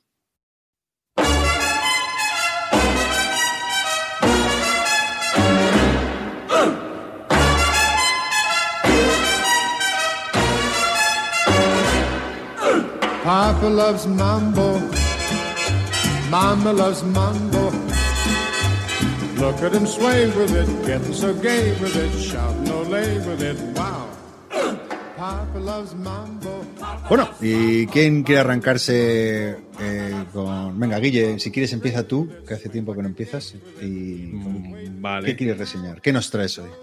Pues hoy os voy a hablar de, de un jueguecillo de la editorial Funko Games, ¿vale? Que los mismos que han editado el Panam, que yo creo que hemos hablado alguna vez, eh, o, o los del Funko Verse de pegarse. Pero este es el Back to the Future, Back in Time. Han salido este año dos juegos de, de, Regreso al Futuro, de Back to the Future. Los dos me han parecido entretenidos y bastante divertidos, pero quizás este es el que, me, el que más me ha gustado de los dos. Eh, el diseñador del juego es Prospero Hall, que como sabéis no es un diseñador, sino es un estudio. Y el otro día miré y había como 20 personas en el estudio, cosa que me sorprendió. Y el juego es un juego cooperativo, es muy sencillito. Cada turno vas a tener que hacer unas acciones y buscas que iba a ir avanzando un marcador de tiempo. Entonces buscas que a las 10 y 44 de la noche el coche esté preparado enfrente de, de la torre del reloj, que los padres de Marty McFly se quieran y eh, todo está listo y entonces podrás ir a volver al futuro. Eh, la, el modo de actuar cada turno es tú tienes unas fichitas que te permiten tirar dados o moverte, todas te permiten moverte y algunas tirar dado y vas a ir haciendo retos, tanto retos porque van saliendo complicaciones, retos con cosas que ocurren en la película que te dan mejoras para poder tirar luego más dados, o eso, las acciones de ir cogiendo las partes del coche, ir empujando el coche, o haciendo que los padres de Marty McFly pues tienes que llevarlos juntos y hacer que se quieran, haciendo tiradas de, amor. El juego es un festival de dados, estás tirando constantemente. Y luego, eh, al principio de cada turno harás un poco el mal, tienes a Viv por ahí que intentará ligarse a la madre de Marty o eh, partirle la cara al padre. Entonces, si, está con ellos en la misma casilla, empieza a hacer que se quieran menos. Y luego, cada ciertos turnos, mirarás cómo está la relación entre los padres de Marty McFly. Entonces, tienes ahí una foto con lo, como de los hermanos de los tres de la familia McFly y según va, si no se están queriendo, vas dando eh, vueltas a las partes de atrás haciendo que la foto vaya desapareciendo. Si en cualquier momento dado desaparece la foto o no cumples las condiciones, pues pierdes la partida. Y si no, si logras llegar al turno final y tener todo listo, ganas. No te vale tenerlo antes, tú, aunque lo tengas antes, tienes que seguir manteniendo y evitar que Viv moleste y cosas así. Y luego, bueno, los personajes, pues llevas a Marty, llevas al perro, llevas a Doc, que cada uno tiene un mini podercillo. La verdad es que se juega, yo creo, en 30 a 45 minutos como os digo, es un festival de dados, tienes dados de colores, vas tirando mucho, pero, pero muy gracioso y además te ríes, pues eso, a Viv puedes pegarle, partirle los dientes para que no moleste, entonces le tumbas y además le vas poniendo, si le pegas mucho, le pones tokens de atontado, entonces cuando se tiene que levantar, primero se quita esos tokens, luego se levanta y ya va a molestar haces las tiras y bueno, todo juego cooperativo en donde haya que tirar dados, siempre vas a tener a tus amigos que obviamente cuando tus tiradas sean malas te lo van a recordar toda la partida, te van a llamar manco, te van a llamar todo menos buena, ¿sabes? Menos bonito. Menos bonito, exacto. Y va y eh, tiene momentos de tiradas épicas, momentos de cagadas épicas y no sé, me ha parecido muy curioso. Tiene una presentación muy bonita. Lo que no sé es cómo de sencillo no es su distribución. Eh, no sé, no he visto tantos como el momento Panam que dabas una patada y lo salían Panams en España, aunque luego ya desaparecieron. Pero un juego curioso. La verdad es que están sacando este tipo de juegos que son para todos los públicos, estarían en una cosa entre ligero y medio y creo que la verdad es que me sorprende los de Funko, oye, que no esperabas nada de ellos, pero está muy... ¿eh? se deja jugar y es gracioso. Exacto, a lo mejor en unos años lo hemos olvidado, pero por ahora no. Me ha dado varias tardes de entretenimiento. Sí, pero bueno, Oye. lo han, vuelto a, lo han vuelto a hacer, ¿no? O sea, porque una vez más es, es la película. Es que. Sí. Es la Bueno, película sin serla, que es un poquito como el tiburón, que no es que sea la película pautada, pero estás viendo todo el rato cosas que te recuerdan a la película. claro está, te meten ahí las mecánicas y luego los eventos que salen y te meten cosas de la película sin ser exacto, seguir, no vas a seguir las escenas de la película, pero lo notas, ves que está Mm. el tema. eh, Oye, y ah, Guille, eh, yo es que me confundo por- porque sa- salió, hay varios juegos, ¿no? De Regreso al Futuro. ¿Puede ser? ¿O hay otro? hay varios juegos. Este año, en el 2020, han salido dos.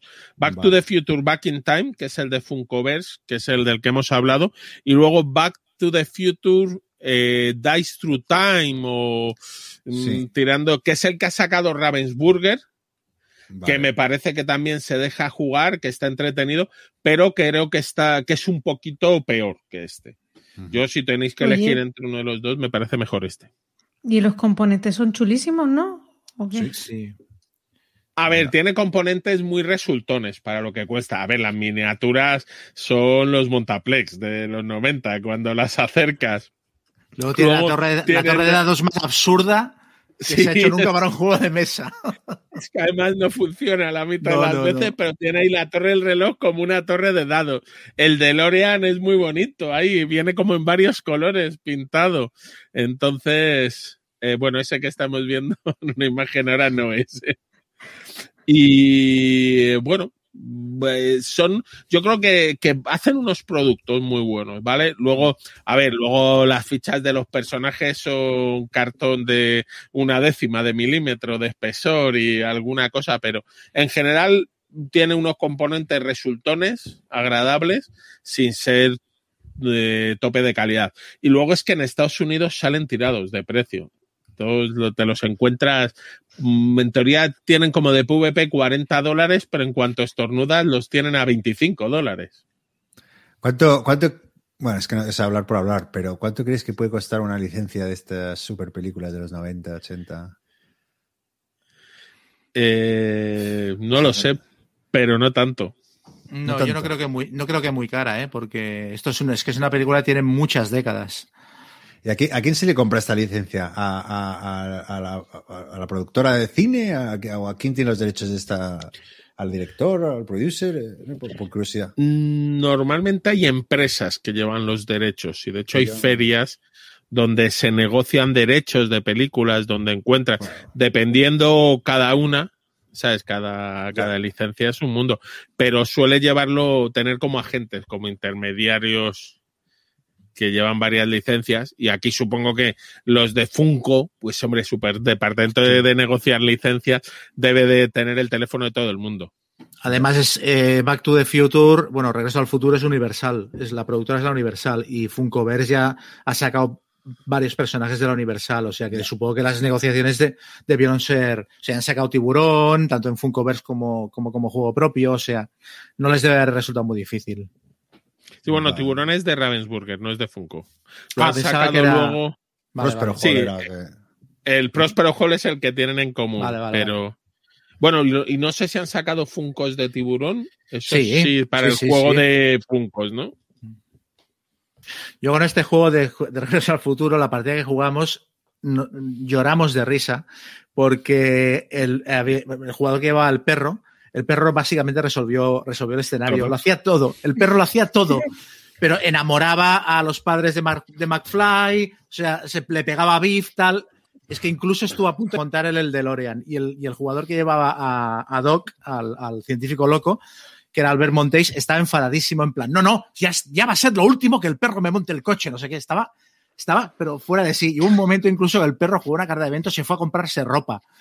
Y el tío iba diciendo cosas en plan, claro, sí, hombre, esta es la película que yo recuerdo, el perro comprando ropa.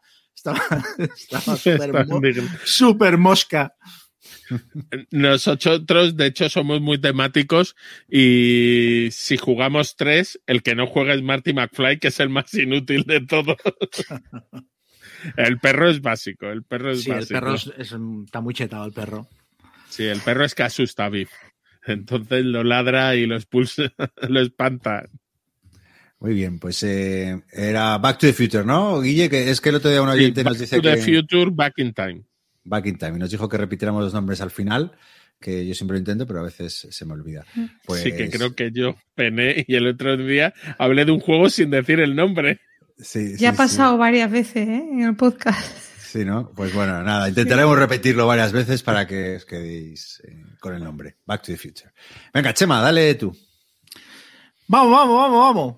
Eh, voy a hablar de After the Empire, un juego de Grey Fox Games que, mira, voy a decir hasta el nombre de los diseñadores. After Evan Eight. Halbert y Ryan Mauk, After Eight, After the Empire.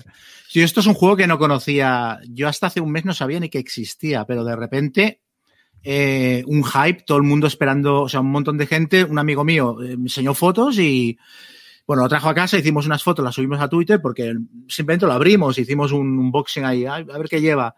Y un montón de gente que se ve que estaba esperando que este juego saliera y comentándomelo y tal. Y digo, bueno, pues vamos a probarlo, a ver cómo, a ver cómo respira el asunto. Y bueno, eh, en fin, eh, bueno, un, un Eurogame más de colocar trabajadores eh, correcto, correcto, pero para mí marrado por dos aspectos deficientes que lo convierten en un, en un juego para mí a evitar. Está ambientado en, un, en una especie de Westeros de Tocomocho, porque llevas unas facciones que recuerdan un poco a las casas de Juego de Tronos, pero o sea, con los nombres cambiados, pero o sea, no te diré que los Lannister se llaman los Cannister y los Stark se llaman los Spark, pero casi, o sea, es, un poco de, un poco de Filomena. Eh, y bueno, está ambientado en teoría después de que la caída del Imperio Romano, uh, cuando las invasiones bárbaras y tal. Entonces cada jugador lleva un reino y eh, es un juego de colocación de trabajadores en el que lo que intentas es gestionar tu reino y preparar tus defensas para la fase en la que llegan los bárbaros e invaden, frenar esa invasión y conseguir que no te quemen eh, los sembrados y no te entren en el castillo y maten a todo el mundo y tal, ¿no? Entonces, bueno, tiene una primera parte en la que tú, eso, gestionas tu castillo eh, colocando trabajadores y puedes hacer acciones desde reforzar el castillo, eh, las murallas, poner torres, con, contratar tropas, que tropas pueden ser tropas regulares o mercenarios. Las tropas regulares se quedan toda la partida una vez las has comprado, pero las tienes que sustentar, les tienes que dar comida cada turno. Y los mercenarios son de un solo uso. O sea, a final de turno se te van, pero no les tienes que dar de comer. Eh, luego también eh, genera recursos, eh, madera, piedra, eso, comida, tal. Uh, puedes comprar cartas de mejora que te permiten eh, ser más eficiente en los combates o producir más, tal, o ganar puntos de prestigio para tener más puntos de victoria al final de la partida o más dinero y tal. Puedes con, contratar scouts, que los scouts te permiten más o menos ver por dónde te van a venir los enemigos en la fase de combate. Entonces, bueno, vas colocando trabajadores, cada jugador va colocando los suyos y vas haciendo esto.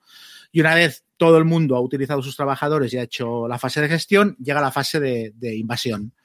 Y en la fase de invasión hay una serie de cartas eh, de bárbaros que la particularidad que tienen es que al principio del juego, mmm, no sé si vienen una o dos, y están boca arriba, y a medida que avanza la partida vas poniendo cada turno una carta más y las, las cartas empiezan a abrirte casi todas boca abajo.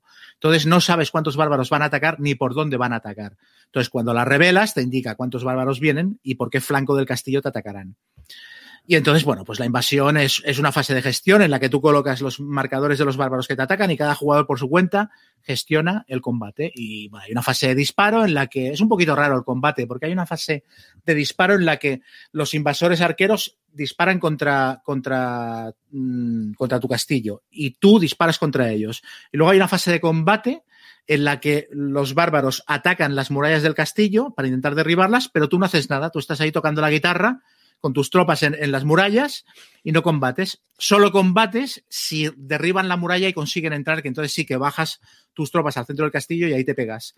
Y el combate es simplemente ir quitando cubitos uno de un bando y uno del otro eh, hasta que uno de los dos bandos ha sido eliminado y, y entonces el otro bando gana el combate. Entonces, si tú ganas el combate, has frenado la invasión, y si lo ganan los invasores, pues te saquean, te quitan dinero y tienes que reconstruirlo todo y tal, ¿no? Y luego, aparte, fuera del castillo están, están los campos de eso, de los sembrados, que es donde, donde tú sacas la comida para alimentar a tus tropas y a tu población y lo primero que hacen es quemártelos. Entonces tienes que reconstruirlos también y quitar los marcadores de fuego y tal. Y bueno, así va transcurriendo la partida durante 90 minutos, dos horas más o menos. Eh, a mí me, me ha parecido, eh, Gonzalo también lo ha jugado, Gacetor, ya nos explicará sus sensaciones. A mí me ha parecido un juego que podría ser correcto, un Eurogame muy frío, con el tema que no te diré que está pegado, pero tampoco vibras. O sea, yo no tuve en ningún momento la sensación emocionante de, oh, me están invadiendo bárbaros y estoy aquí gestionando un castillo súper personalizado, en absoluto. Las cartas que compras te dan un poquito de personalidad, pero no te creas y luego que es un, solitario multijugador en el que no interaccionas para nada con ninguno de los jugadores.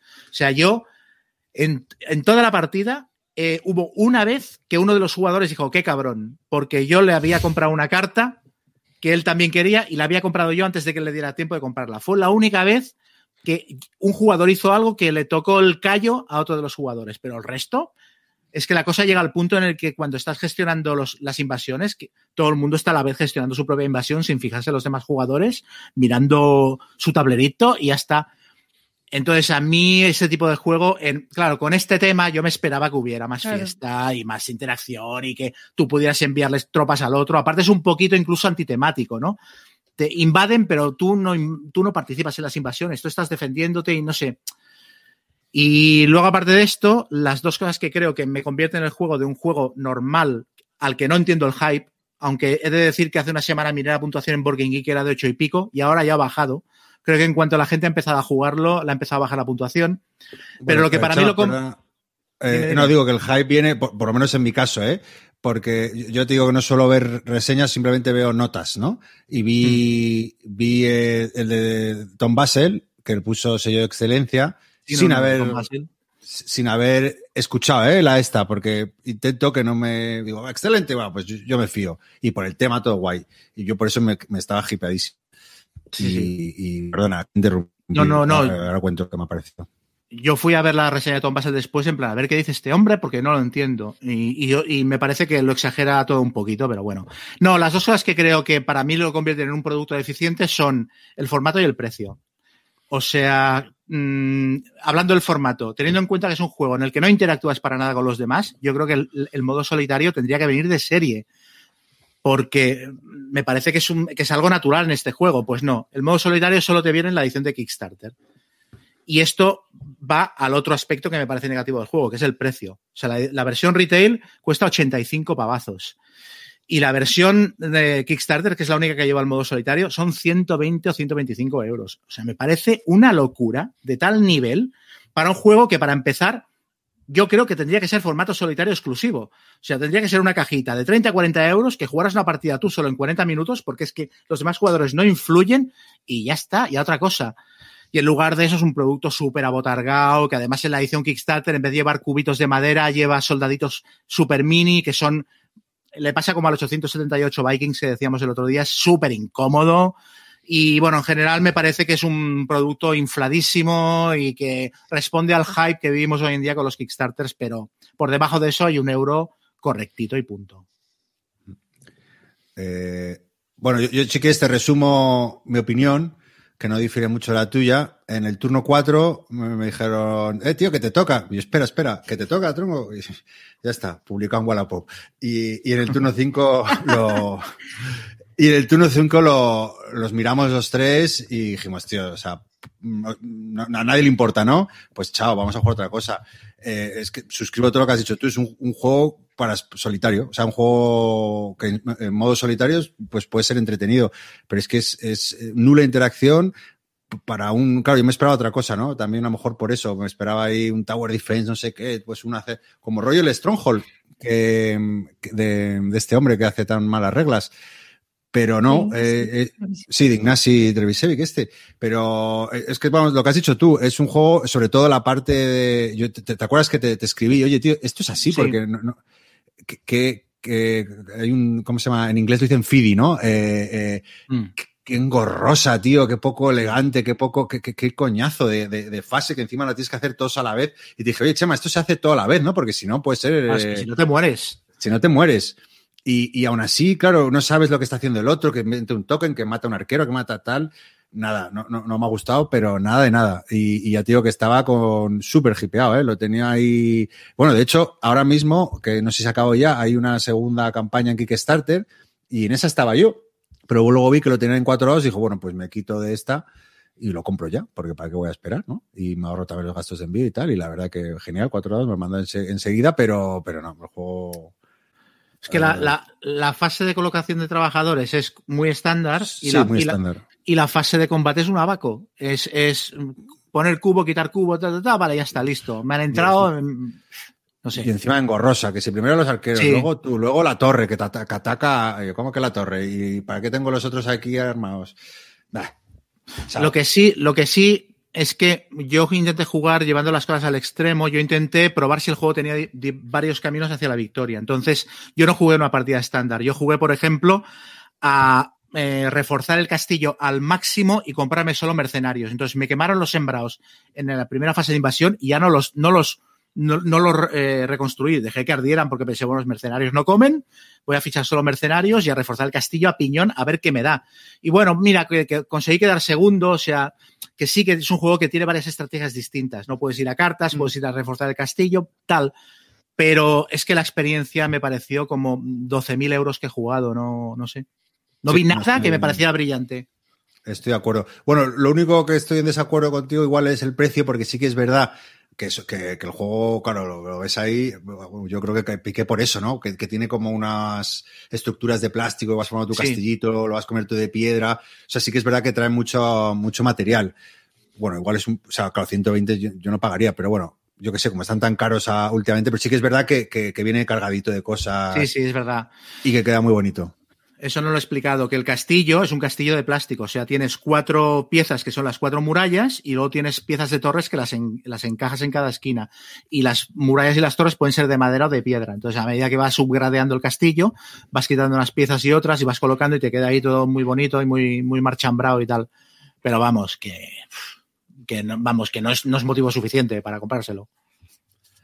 Pues eso es, After the Empire. No sé si quieres añadir algo más o queréis añadir muy bien, pues si no. No, no. Mira, pues eh, es que lo, lo, voy a enlazar con el siguiente juego que. que, Mira, que no sé si Guille quería comentar algo. Ah, perdón, no, comentar que es un poco el mal de hoy en día. Yo creo que todo lo de Kickstarter ah. tiene unas puntuaciones de inicio mm. sobredimensionadas y a veces eso, lo juegas y dices, ¿qué es esto? Mm. Y que, que es mejor tomárselo con un poco de calma, probablemente. Sí, es verdad. Nada, eh, eh, nada, yo voy a hablaros de un juego de 2012, eh, que va a ser una nueva reedición ahora. Y que, quería enlazarlo un poco por comparar el sistema de combate, pero bueno, es lo último que hablaré en la reseña. Pero bueno, eh, voy a leer una cosa que, que, viene en las reglas que me ha gustado, que realmente con esto quedaría explicar un poco de qué va el juego, ¿no? Y dice así, ¿no? Espíritu del juego, es que me ha llamado la atención. Durante una partida los jugadores sobornan, envenenan, traicionan, roban, chantajean y se atacan unos a otros, y serás el jugador honorable cuya palabra es lo primero, o el traidor cuyos planes y alianzas cambian con el viento. Bueno, estoy hablando de Spartacus, ¿no? Que, que, que ha salido una nueva. seguro. Sí, sí, me ha encantado, seguro. Pero es que, es que eh, fue brutal, ¿eh? porque eh, lo, jugué con, con Flay, eh, Roberto y David, eh, y no había pasado ni, ni, un minuto y ya estábamos, estábamos en, en Mecatol y no había nadie en ese momento porque llegamos después de comer y gritando, pero como, y claro, Luis, que es, que es un poco la, la, voz más, más pausada, ¿no? Dijo, oye, tío, sé que ahora cuando venga la gente no podemos armar este escándalo, pero dos minutos llevamos de juego. y estaba, eh, claro, me digo, lo oye, creo, chavales. Gonzalo, me lo creo. Como el After the Empire, ¿no? Lo mismo. Como, claro, tío, claro, ese es el rollo. Digo, chavales, que os pongo una carta aquí de que le quito dos puntos a David y ya está, nos lo jugamos entre los tres. Y Luis, venga, yo te apoyo, pero necesitaba su apoyo. Y, y, y, Roberto, no, no, no. Y yo, pero ¿cómo que no, tío? Si nos salimos beneficiados. Y el otro llorando ahí. Bueno, al final, ¿qué pasó? Que todos contra mí y perdí estrepitosamente, como suele pasar. Pero bueno, ¿de, ¿de, qué va el juego un poco? Pues eh, es un juego, eh, bueno, eso, publicado en 2012 y donde cada jugador adopta el papel de, de Dominus, ¿no? Y básicamente, pues eh, competimos por conseguir más influencia, ¿no? Eh, hay diferentes modos de juego. Eh, lo normal es empezar con 7 de influencia y el primero que llega a 12, pues gana, ¿no? Y bueno, para conseguirlo disponemos de, algunos recursos, ¿no? Eh, pero bueno, básicamente el, juego, pues tú dispones de unas cartas de gladiador, de esclavo o de equipamiento que podremos ir mejorando a lo largo de la partida y aparte tenemos unas cartas de conspiración, de guardia o de reacción eh, bueno, que nos permiten llevar esas maquinaciones ahí un poco y, y negociar un poco, ¿no? La ronda sería en tres fases.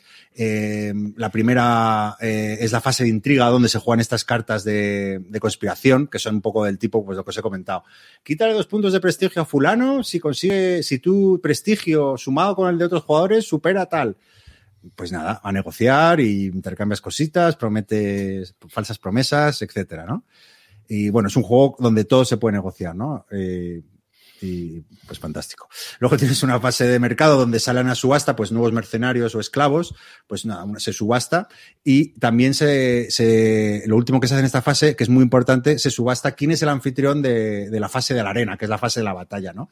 Y es importante porque el que gane esa subasta pues se llevará un punto de prestigio ya. Y aparte es el que decide quiénes, eh, quiénes van a combatir, porque en este juego en cada ronda combaten solo dos, ¿no? Es una arena, el tablero es un tablero hexagonal y, tal. Y bueno, yo lo que me quería centrar eh, un poco en la reseña es en la fase de combate, ¿no? Que, creo que aquí es el juego donde brilla como, ningún otro y, realmente me parece uno de los, por eso lo he comparado un poco con After, After Empire, pues me parece uno de los mejores sistemas de combate que he visto nunca. O sea, me parece brutal, ¿no? Eh, me ha encantado. Entonces, os explico un poco brevemente cómo funciona. Cada, jugador elige un gladiador que va a luchar, ¿no? Los, los, los jugadores que, que, han sido asignados para pelear. Y cada gladiador, pues, tiene tres atributos, ¿no? De, de ataque, defensa, velocidad. Entonces, por ejemplo, si tengo tres de defensa, dos de velocidad y, y, y tres de ataque, pues recibiré ocho dados, ¿no? Eh, como indica la carta. Cada uno con su color diferente, diferenciando las tres categorías. Y, y toda esa suma de dados representa la salud del luchador, ¿no? Y bueno, ¿para qué sirve? Lo primero se determina la iniciativa y quién, es el, quién va a ser el atacante y el defensor. Y, se determina por los dados de velocidad, ¿no? Eh, entonces se tiran los dados y el que tenga mayor tira, pues es el que va a jugar y el que va a elegir quién ataca, quién, quién defiende, ¿no? Y luego el ataque es muy sencillo, pues el atacante tira sus dados de ataque y el defensor de su defensa. Y el atacante pues causa una herida por cada resultado superior al defensor, ¿no? Siendo los empates para el defensor. Y bueno, en función de las heridas recibidas en cada batallita, pues el defensor tiene que descartarse la, de la misma cantidad de dados que, que le han sido quitados, dañados, ¿no? Y, y, lo bueno es que puede eliminar el atributo que quiera, ¿no? O sea, puedes eh, eliminar o el atributo de velocidad o el de defensa o ataque.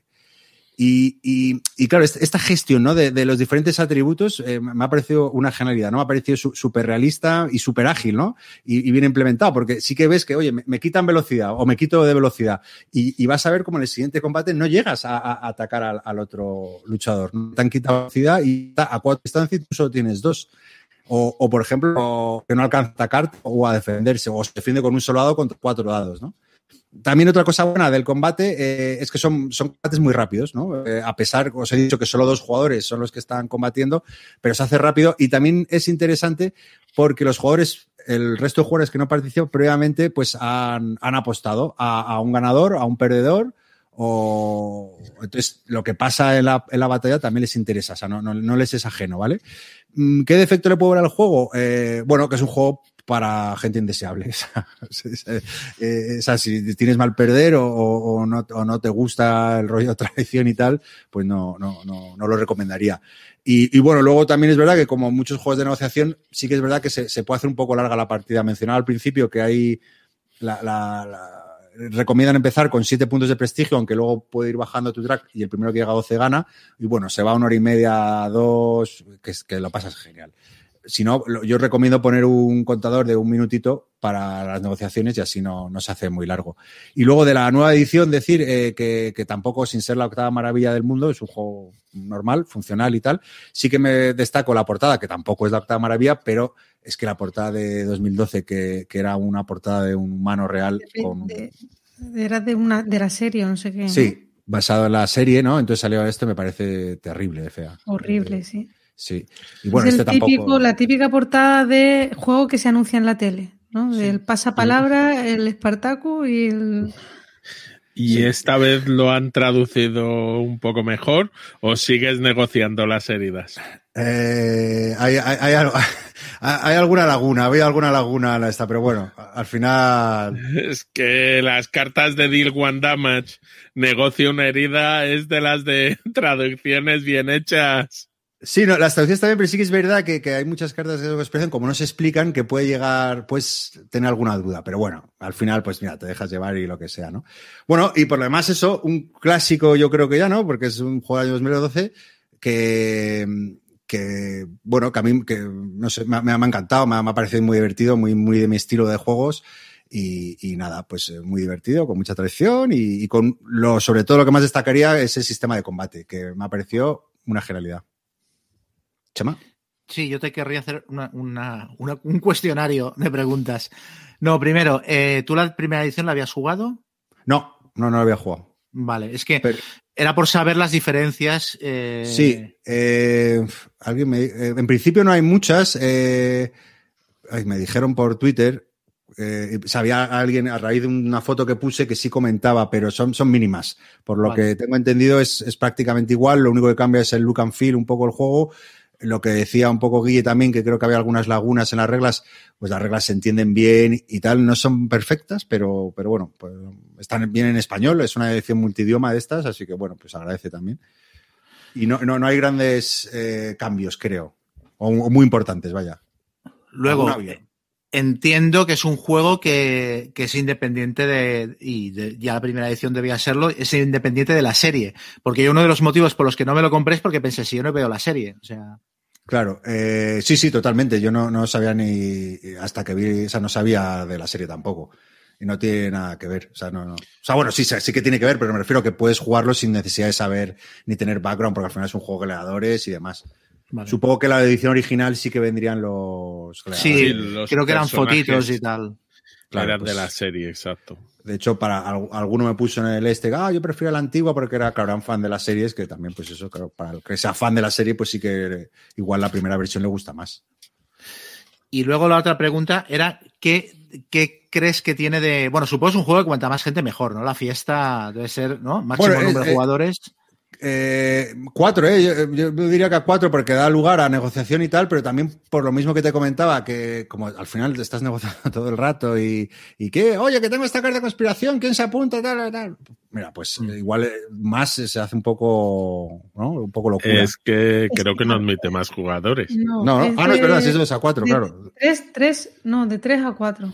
De tres a cuatro, pues mira, pues a tres no sé, pero a cuatro, a tres no creo porque a cuatro tienes la gracia, el que elige quién, quién, quién manda a luchar puede negociar con más gente, si no, si no el que elige gana, elige a los otros dos o, o si tiene un lugar más fuerte se elige a él. Cuatro. Sí. O sea, es para cuatro. Vale. Sí. No, y la bueno, otra pregunta bueno, era... Hay, tiene, perdón, tiene una expansión que es Spartacus de Shadow of the Dead y admite hasta siete jugadores. Pero la expansión Uf. será para la primera edición. Sí. No será para la. Por. Porque este acaba de salir, ¿no? En teoría. Sí, este acaba de salir. Sí. No, la otra pregunta era ¿qué, qué, qué fallos le ves? Porque a mí una cosa que me llama la atención es que es un juego que tiene, desde que salió, tiene buena prensa, pero nunca ha conseguido entrar dentro de los juegos que se super recomiendan a saco. Mm. Y recuerdo que, por ejemplo, Shut Up and Sit Down le hicieron una reseña donde decían sí, pero no, o sea, en plan, nos gusta, pero le falta. Entonces, no sé bueno, si tú le viste algo negativo. Sí. Eh, eh, en tu caso, que sé que la, la, negociación hacia tumba abierta no te fascina, ¿no? O, o, mm. Pues es, es, y luego que, que, sí que es verdad que tienes eh, cero control sobre las cosas, porque al final subasta, o sea, las, coges cartas de conspiración, coges de tal, y, y, claro, de repente, oye, quítale dos puntos, joder, te ha tocado esta carta de quítale dos puntos a uno y, y claro, eh, te quedas como con cara de, de giliardo, ¿no? En ese aspecto, esa una fase que a mí me, me, divierte mucho, pero es verdad que es un poco incontrolable. Que hay cartas que son muy chetadas y otras no, entonces, pues bueno, el que se la lleve, pues, o al que le toque, porque algunas son que te toque. Pero por contra, tienes esa fase de combate que es sublime, que está súper bien hecha. Pero yo creo que el fallo es la primera parte. Munchin con, sand Munchin con sandalias. Con sandalias. Muy buena descripción, Guille. Nos ha puesto Guille un cartelito diciendo Munchkin con sandalias. Está. No, a ver, yo sí jugué a la primera edición y el sistema de combate es chulísimo. Y, pero luego es muy de negociar, muy de traicionar, entonces no es mi tipo de juego. Pero si eso os gusta y tienes el grupo de cuatro, eh, es muy buen juego, pero eso piensa en gente que lo que les gusta es apuñalarse, negociar, traicionar, cumplir su palabra o no. Entonces, luego creo... las mecánicas están muy bien, el tema de las apuestas, lo de que puedas apostar por si le arrancaba la cabeza para sí, el final del combate, era. Eso es, Tiene... verdad que, que, se me ha olvidado comentarlo, eso que, que tú, tú, pierdes el combate, pero tú puedes decirle, ¿sabes? Dedito arriba o dedito abajo, ¿sabes? Y como que lo matas o lo dejas vivo para que se recupere en otro turno. Y eso es muy divertido. Evidentemente no hay ninguno que salvara la cabeza, ¿no? Pero. pero, pero bueno, sí, eso está gracioso. Pero sí, lo que dice Guille es verdad, o sea, es verdad que, que, es solo para, para, porque es verdad que, que, en la primera fase no tienes control de las cosas, es difícil. Pero es más una experiencia, eh, o sea, eso, eh, yo acabé con un dolor de cabeza que volví a casa, que vamos, o sea, te lo pasas como un enano, como un enano. Oye, mira, eh, si ahora que podemos quedar fuera, lo, lo podemos jugar en, en, Madrid cuando vengas. Sí, y así lo pruebas y ya decides. Contigo que no cuenten, ¿no, Guille? Es que ese día he quedado. sea cuando sea. Yo si estuviera ahí cerca tampoco, no, no me llama, ¿eh? porque yo creo que ya está en un punto demasiado sí, es, alto es, de inspiración, puteo, pero demasiado ya. No sé, sí, me da sí, la impresión, ¿eh? sin haberlo jugado nunca. Sí, sí, es así, o sea, no te voy a engañar. Es, pero al de... mismo tiempo tiene pinta de ser juego de, de cerveza y ganchitos. Quiero decir que es, no sé hasta qué punto es fácil enfadarse con un juego así. ¿No? no, no, si no es por enfadar, pero que sí, no, no, no, no, me muero por jugar mm. juegos de esto. O sea, no en la, en la, vida me voy a enfadar yo por, por, un juego de mesa. Pero no, no. No es tu flow. No. Bueno, pues eso ha sido Spartacus. Eh, Joel, te toca a ti. Vale, yo voy a reseñar un juego, nada más, porque desde la última vez que, mm, que quedamos para grabar no he jugado prácticamente nada y este en concreto sí que lo he seguido jugando en estos días porque me apunté a un torneo. Es el Cruzada y Revolución de David Gómez Relloso. Es un tesorito de juego que tenemos. Eh, nada, lo he seguido jugando por eso, porque me apunté a un torneo un poco no, no por intentar, o sea, no por el tema competitivo, sino para aprender. Además, había un grupo de gente que éramos nobles, novatos totales, eh, que era gente que hubiera jugado entre cero y una partida. Y me pusieron en ese grupo y lo que estamos haciendo es aprender a base de chocarnos contra la pared porque es un juego súper duro. Pero me está encantando la experiencia porque es un juego muy largo y tal, pero tiene diferentes escenarios y el de torneo que estamos jugando los, los novatos es el escenario de fase de columnas que solo tiene cinco turnos, solo se juegan cinco turnos de los muchísimos que tiene el juego. Y entonces, pues están saliendo unas partidas chulísimas. Eh, Cruzada y Revolución es un juego sobre la guerra civil española de David Gómez Relloso. Es un card driven game y tiene mm, la mm, particularidad que eh, no es un mismo mazo para eh, los dos jugadores, sino cada jugador con su bando va a tener un mazo diferente. Uno lleva el bando nacional, otro el republicano. Y bueno, con las cartas, o sea, se van a repartir unas cartas, con las cartas puedes hacer un montón de cosas. puedes jugarla como puntos de operaciones. Y esto es curioso porque, bueno, tienes a lo mejor tres puntos de operaciones y puedes activar tus unidades para mover o para atacar, pero no las dos cosas al mismo tiempo. Y eso es algo que te choca al principio. Entonces tienes que prepararte primero, hacer un movimientos estratégicos, digamos, y luego atacar, pero no las dos cosas en un mismo turno, ¿vale? Luego puedes hacer redespliegue estratégico, que es mandar unidades de un lado a otro del mapa porque estás muy escaso de unidades en ciertas partes del mapa donde pues hay más conflicto y tal. Entonces, en un momento de apuro que te veas sin, unidades, puedes mandarlas de un sitio a otro y, bueno, representa realmente los movimientos que se hacían por tren o por, o por barco o por, o por avión. Puedes jugarla como puntos de reemplazo y esto es curioso porque eh, las unidades se, te, las van eliminando, pero va a una casilla que son eh, que eh, una casilla de unidades eliminadas, pero pueden volver al juego. Entonces, puntos de reemplazo, tú juegas la carta como puntos de reemplazo y te dice, bueno, pues dos puntos de reemplazo para el nacional o para el republicano y lo subes en un track y más adelante, o sea, cuando termina el turno, hay una fase que es de, de reemplazo y entonces puedes meter unidades al mapa. Y además, si has jugado unas cartas de ayuda soviética para el republicano o ayuda del eje en el bando nacional, pues te entran tanques y unidades como más potentes que, bueno, representan la ayuda de estas potencias. Y, y, luego puedes jugar las cartas como eventos, que los eventos son hipertemáticos y además, tío, es historia nuestra y el juego se nota que está hecho con, o sea, un tío que se ha documentado muchísimo para hacerlo y está muy, muy bien. Y bueno, los combates mm, son muy sencillos. Los combates, tú te mueves con tus unidades, decides atacar y ambos jugadores van a tirar los dados y simplemente miras una tabla y vas a mirar posiciones a la izquierda, o sea, vas a tenerte que ir a posiciones modificadores. Los modificadores es simplemente que te vayas a la izquierda o a la derecha en la tabla y veas el resultado. Pues mm, si atacas a, un, a una ciudad que está en montaña, si estás eh, atacando a través de ríos, eh, luego puedes jugar una carta en el combate que te va a ayudar y te va a añadir modificadores y tal Total, que el, combate es muy sencillo, se resuelve en un momento y son muy chulos. ¿Qué más puedes hacer en el juego? El juego es muy temático, puedes crear posiciones, eh, trincheras. El nacional al principio del turno de la partida tiene tropas africanas que son muy fuertes, pero que, son los primeros en causar baja en caso de combate.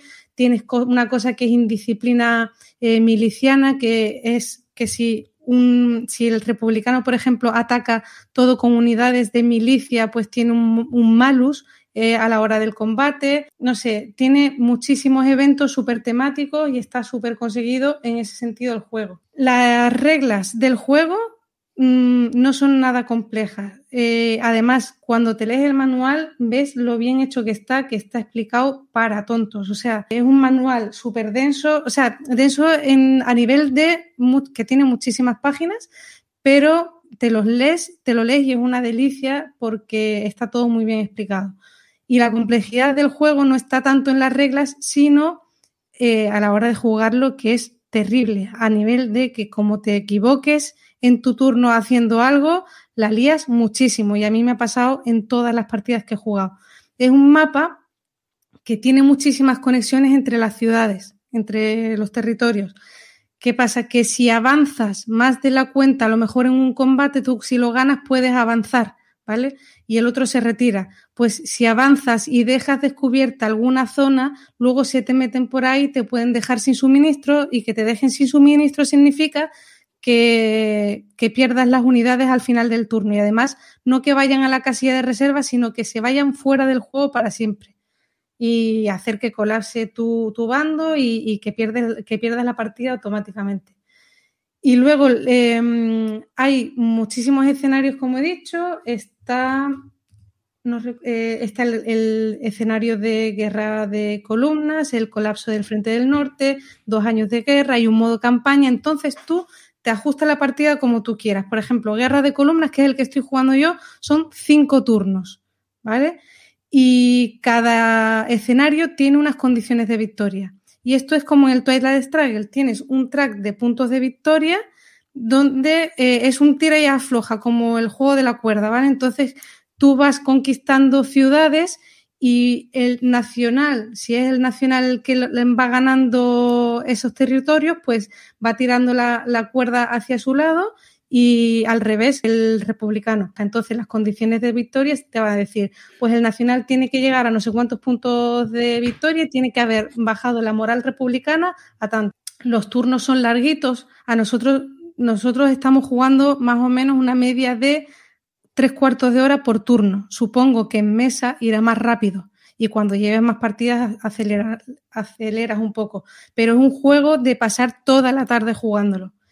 Pero no se te hace nada denso, o sea, es súper entretenido y es, es muy dinámico, o sea, en ningún momento hay turnos muertos de estos que digas tú me quedo mirando el techo, no, estás súper activo durante toda la partida, incluso en el turno del otro. Y es un juego que originalmente lanzó Compass Games y al cabo del tiempo editó en castellano cuatro dados y la edición es de verdad buenísima.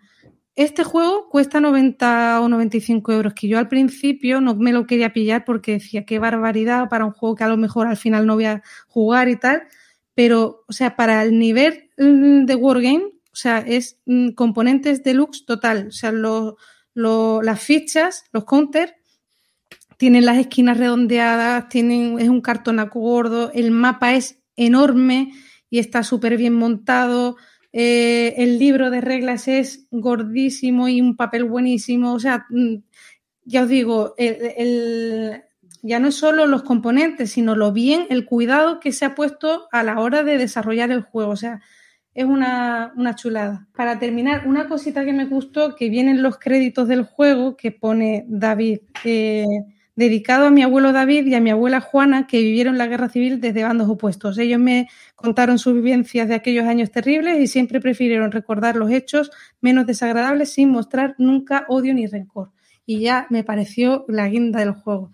Viene muchísimo contenido histórico de cada carta en el libro de reglas y de verdad, maravilla. O sea, estoy hiper contenta de tener este juego y de jugarlo y, y de que lo tengamos o sea, para un, diseñador español que, haya sido capaz de hacer un juego como este. Pero es una versión, ¿no, Eyol?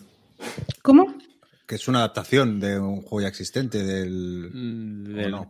no, coge mecánicas del Senderos de Gloria. Debe muchísimo del Senderos de Gloria, pero no tiene nada que ver. De hecho, el Senderos de Gloria, por ejemplo, es un juego que tiene muchísimas excepciones, pero muchísimas, y este no tiene prácticamente ninguna. Y las poquitas que tiene son no sé si, si, es porque es historia nuestra y a todos nos suena y te dicen, oye, pues esto es así por tal y, lo asimilas mejor, pero a mí no me ha costado nada. Es verdad que en la partida te puede surgir algo, ¿no? Pero, joder, he, estado a lo mejor un mes sin jugarlo y luego he vuelto a ponerme con, un turno de una partida y es que no te hace falta, o sea, es muy mm, intuitivo todo. No, no, sé, lo veo muy sencillo a nivel de reglas para el monstruo de juego que es, que luego jugarlo sí que es hiper complejo, de jugarlo bien, quiero decir. Es más, hay una regla chulísima de torneo que a lo mejor a vosotros no va a gustar, pero a mí me gustó, de fair play, que es que si te das cuenta de que tu rival la está cagando porque eh, esté dejando un hueco por el que tú le puedas embolsar y luego dejar sin suministro sus, unidades, tienes que avisarle. Porque es que puede degenerar tanto la partida si lo hacen mal, que dicen, mira, eh, mejor avisar y que ya luego él tome la decisión que sea, que, continuar de esa manera. No sé, muy chulo. Estoy encantada.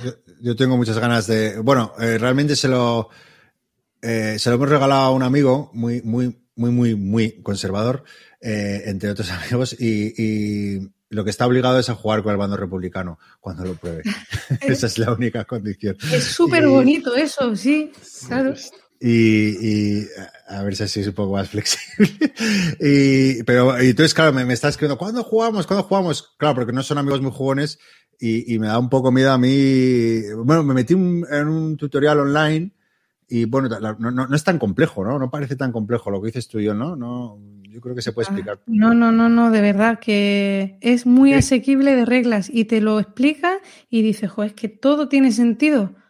Y encima. Un, tutorial con, con Joel y.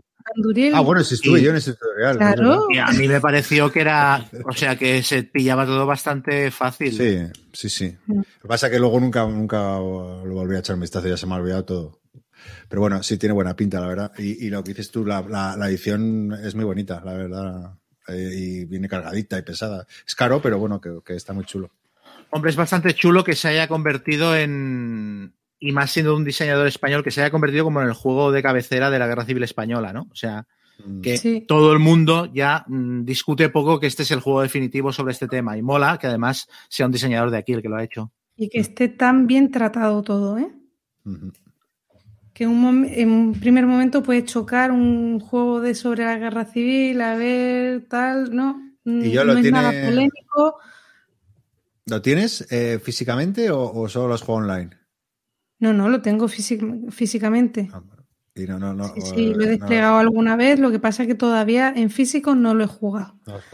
Pero lo veo, o sea, para jugar, fíjate, ¿eh? para jugarlo con Carlos lo veo. O sea, bueno, se lo explico un momento y si surgen eh, dudas, pues tal, y es de dejarlo desplegado y haces un día un turno, en, media horita, tres cuartos de hora y, y se ríe. Bueno, a lo mejor por el tema sí que le atrae, ¿no? A lo mejor por ahí le puede enganchar, pero. ¿No? Yo no sé. Sí, sí, no, sí, sí, sí. Ya te digo yo que es un juego que yo creo que le podría gustar. Ya nos contarás qué tal te va con esa experiencia. Sí, sí. Bueno, pues ese era. Eh, perdona, eh, Chama. No, que el optimismo de Yol es, es encomiable. sí. Creo que sí. Eh, Cruzada y Revolución, eh, publicado por Cuatro Lados, ¿no? Has dicho. Y nada, pues si quieres, Guille, eh, tu... Venga, pues yo ahora voy a hablar de, otro juego, el Whistle Mountain, diseñado por Scott Caputo y Luke Lowry, de la editorial Bezier Games. Este juego tiene un nombre muy similar al Whistle Stop y no se parece en nada, ¿vale? tiene que ver con trenes, de alguna manera, es decir, el tema, no, no me acabo de quedar claro cuál es el tema después de jugarlo. Varias veces me lo han preguntado, pero no lo tengo muy claro. Eh, el juego, cada uno lleva una serie de, de elementos aerostáticos, llevas un globo, un dirigible, un cepelín, que son como tus trabajadores, lo que ocurre es que tienen distintos tamaños, el globo ocupa una casilla eh, y luego hay uno de dos por uno y otro de tres por uno. Eh, la idea es que los vas a colocar o hacer una, un tipo, una acción donde lo coloques, que en unos sitios pueden ser coger recursos y en otros pues comprar cartas, eh, andamios, edificios, perdón, máquinas, no edificios, o mejoras para tu tablerito. Y, eh, y cuando lo, y la otra acción en tu turno entonces podrás o colocar uno de estos elementos y hacer la acción correspondiente o retirar todos los tuyos que haya colocado, ¿vale? Y eh, harás otro tipo de acciones que serán construir y luego rescatarás a tu gente tu gente, el juego empieza con que realmente el mapita tiene como hay un puente muy bonito, eh, todo hecho una eh, cuadrícula, eh, y abajo hay un río. Tienes ya dos que se están ahogando en el río y luego el resto de la gente los tienes en su taller subiendo hasta la altura del puente. Eh, como os digo, el tema no me ha quedado muy claro. ¿eh? y cuando haces estos turnos podrás colocar andamios, que en los andamios hay recursos donde se pueden pegar luego los globos y cepelines para conseguirlos. Y eh, puedes construir también máquinas o puedes rescatar a tu gente y ponerle en esos andamios que si luego construyes una máquina encima de ellos, se irán a la parte derecha del tablero y te darán puntos al final de la partida y puede que alguna ventajita, si es el primero que llega a cada nivel. Entonces, las mecánicas así contadas son raras, eh, porque, pero eh, el juego funciona bastante bien. Luego, cuando empiezas a construir máquinas por encima de un cierto nivel, del puentecito ese que aparece tan mono dibujado, eh, empieza a subir el nivel del agua, todo, y la partida se va a acabar en un momento dado cuando o a la gente no le queden trabajadores en los talleres, ya estén todos colocados por ahí arriba, o cuando, eh, ¿qué ocurrirá? Cuando el último jugador quita su último trabajador de ahí, o cuando un jugador hace una máquina que llega hasta el último nivel, el nivel del agua, y ya los que hubiera ahí, pues se ahogan, los mandamos al río. Bueno, no se ahogan, están nadando en el río y luego puedes pagar para sacarlos. Eh, entonces, contado esto, pues eh, la mecánica es rara, no vamos a contar, pero el juego tiene unas sensaciones curiosas. Es bastante más rápido de lo que te esperas tú esperas que tenga un desarrollo como muy largo y luego empiezas a ver que allí las máquinas empiezan a crecer en forma piramidal hacia arriba muy rápido y que la gente se empieza a ahogar tienes que hacer, pues eso, las maniobras, el verlo. Eh, hay veces que no recoges, en teoría tú tienes tres eh, globos, lo típico es voy a recoger siempre cuando tenga el tercero, pero habrá veces que por cambiar ritmos te interesa recoger antes, eh, que la gente ve dónde vas a construir tú y te coloca el dirigible ahí para que cuando pases no pueda construir.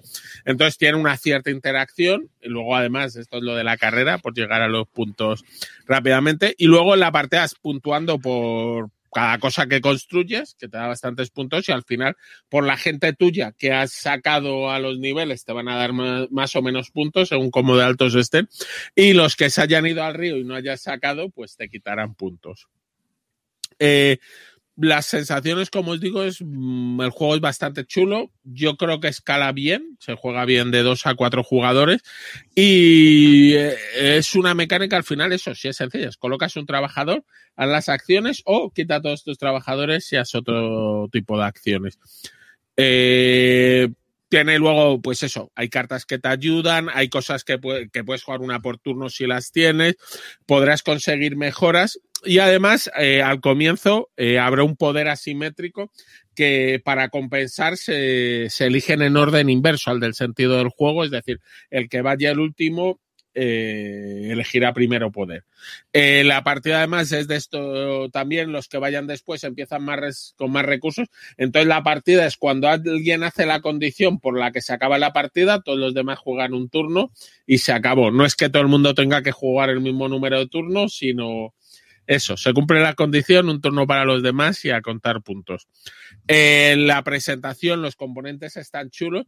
De hecho, tú como vas subiendo el nivel del agua y vas teniendo tus andamios, pones los andamios, encima construyes las máquinas, pues para los niveles del agua te han colocado unas barritas de plástico a los lados para que queden por encima y no queda aquello bailando mucho.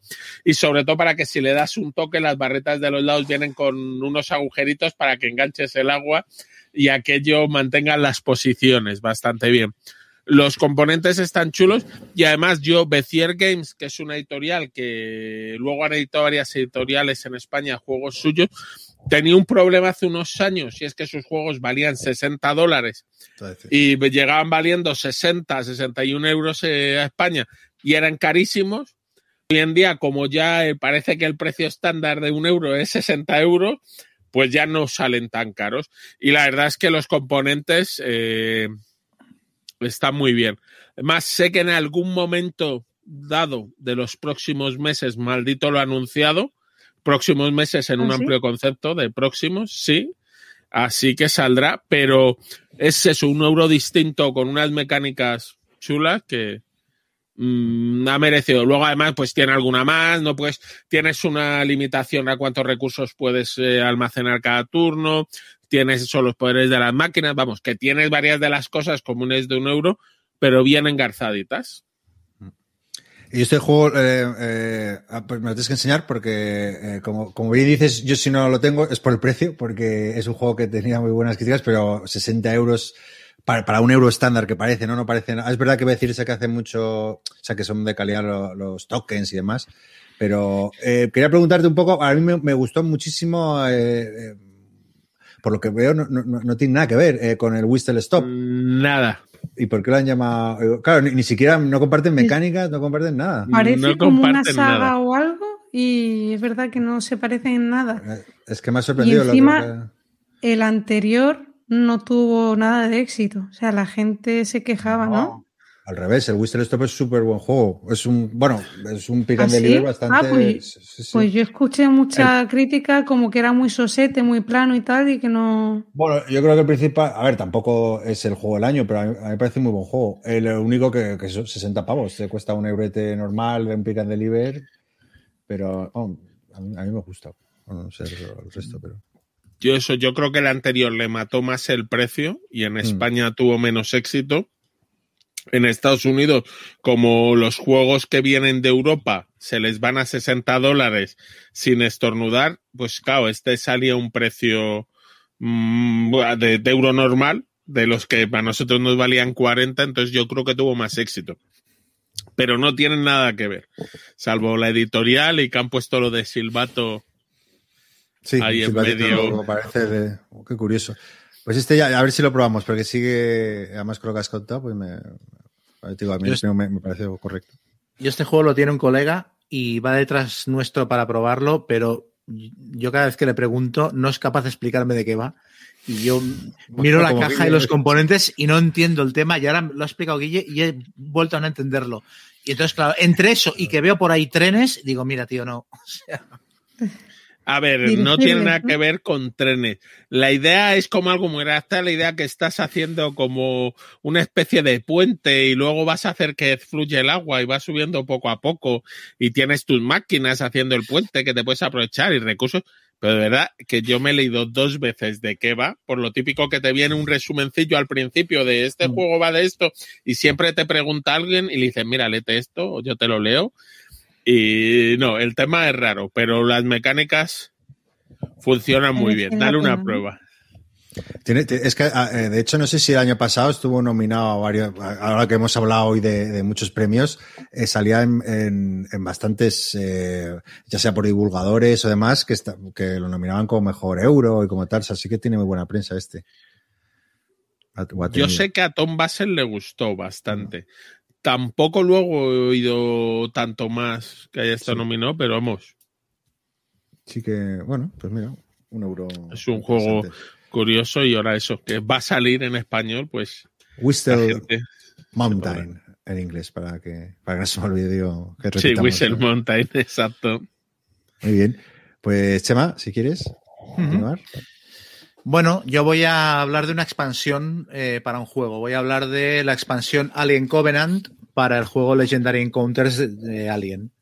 Eh, bueno, esta es una expansión que por lo que sé no ha tenido, no ha tenido mucho eco, mucho recorrido y creo que es en parte, en buena medida, porque mmm, incluso a los fans de la saga Alien la película no les convenció, Alien Covenant. Y entonces lo típico, ¿no? Que por extensión, pues dices, va, voy a pasar, voy a descarto esta expansión, ¿no?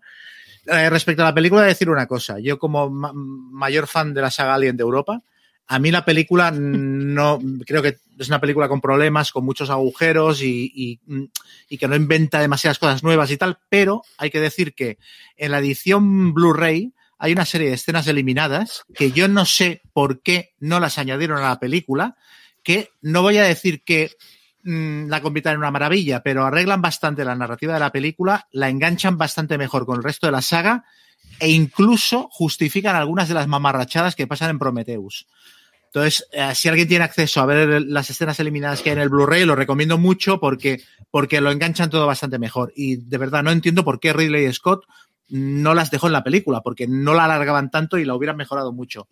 Pero bueno, en cualquier caso, eh, independientemente de que Alien Covenant te guste o no, eh, la expansión para Legendary Encounters es sensacional. Es sensacional. O sea, eh, posiblemente de los, de los escenarios basados en películas que tiene el juego, o sea, contando los cuatro escenarios de la caja base y este, es el, el mejor escenario de todos, muy posiblemente. ¿Por qué? Porque, eh, bueno, no entro en explicar de qué va ni cómo funciona el juego, porque esta es una reseña para gente que ya conozca el Legendary Encounters. Pero digamos que esta expansión es como una especie de best of, es como un grandes hits de todas las demás eh, misiones del juego. O sea, una cosa, una particularidad muy chula que tiene Legendary Encounters es que en cada escenario te representa una de las cuatro películas, Alien, Aliens, Alien 3 y Alien Resurrection, y te las reproduce con mecánicas que sobre el juego base modifican alguna regla fundamental y ves el juego muy bien, o sea, ves la película muy bien reflejada en el juego, ¿no? Lo, lo de la carta del gato en Alien, los colonos secuestrados en Aliens, todo eso, cuando, te, cuando ves la mecánica desplegada en parte dices, hostia, qué chulo, esto es como en la película. Pues eh, el escenario de Alien Covenant lo mezcla todo, es como si hubiera sacado mecánicas de todos los demás escenarios, entonces se te monta una fiesta, o sea, cartas de, aliens que se te meten en el mazo, que se te meten en el mazo del, mercado donde robas cartas, eh, cartas de daño también que te van al mazo, o que cuando las robas tienes que ir a buscar un chest burster y no sé qué. O sea, eh, hay muchísima interacción entre los diversos mazos del juego. Hay un montón de combos y están. Eh, la gestión de mazos está acelerada porque el escenario es tan bestia, incluso a nivel de dificultad, que supongo que para compensarlo se han inventado una regla nueva que se llama Covenant, que es que cuando tienes dos cartas en el mercado para comprar que tengan la, la clave Covenant y estén la una al lado de la otra, si compras una y la otra cuesta menos, la otra te la puedes llevar gratis. Entonces puedes hacer un 2 por 1 según cómo te lo montes. Eso también modifica la estrategia eh, de, a la hora de comprar cartas, ¿no? Porque igual las compras para desocupar un espacio, a ver si te viene otra carta de Covenant y puedes combar y tal. Eh, es súper temático, o sea, está es lo típico de Legendary Encounters, que un poco lo que decíamos de Regreso al Futuro. No ves la película pautada, pero todas las cosas que ocurren te remiten mucho a la, a la película. O sea, voy a poner un ejemplo que es muy, muy mini spoiler.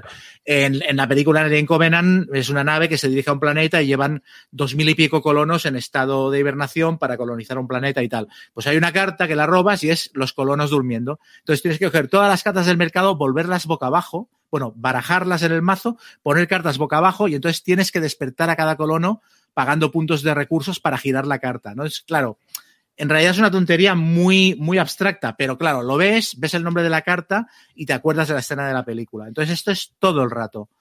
Eh, el escenario es súper difícil. Bueno, tiene como tres o cuatro bosses finales. Yo me he conseguido pelar a uno y luego el, el escenario me pasa por encima. Solo lo he jugado en solitario. Um, pero es muy, muy, muy, muy divertido. Aparte, sí que tienes la sensación de que a medida que te lo conoces vas progresando. Sobre todo en los primeros turnos juegas de una determinada manera para que no te exploten en la cara las cartas de, las cartas de aliens y tal.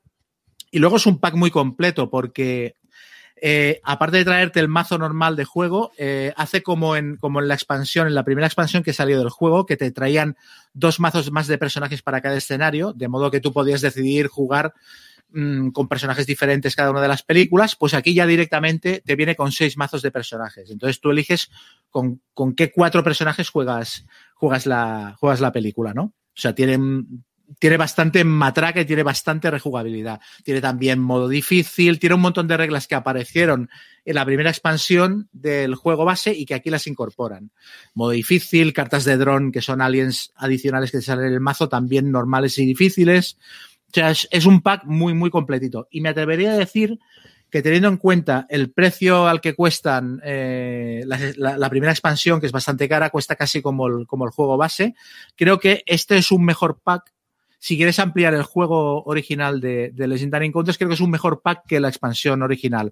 Porque aparte la expansión, la primera expansión llevaba un montón de variantes para el juego base y luego llevaba dos escenarios que no eran ninguna película, eran invents, eran escenarios inventados. Entonces, claro, a mí particularmente me mola más jugar cualquiera de las películas de la saga, ¿no? Entonces, en ese sentido, creo que, que, le, que el pack de, de, de, Alien Covenant está súper bien diseñado, está súper bien pensado y la, la, sensación que me transmitió eh, jugándolo fue como si hubieran aprovechado las mejores ideas de diseño que te puedas encontrar en, en un buen escenario de Arkham Horror, del juego de cartas, o sea, esa, esa sensación que tienes cuando juegas un buen escenario de Arkham Horror de que, joder, con las mismas reglas te cambian las cartas de orientación y te ponen una carta aquí y otra allá y parece que estás jugando a algo distinto. Pues esa sensación la tuve jugando a esto.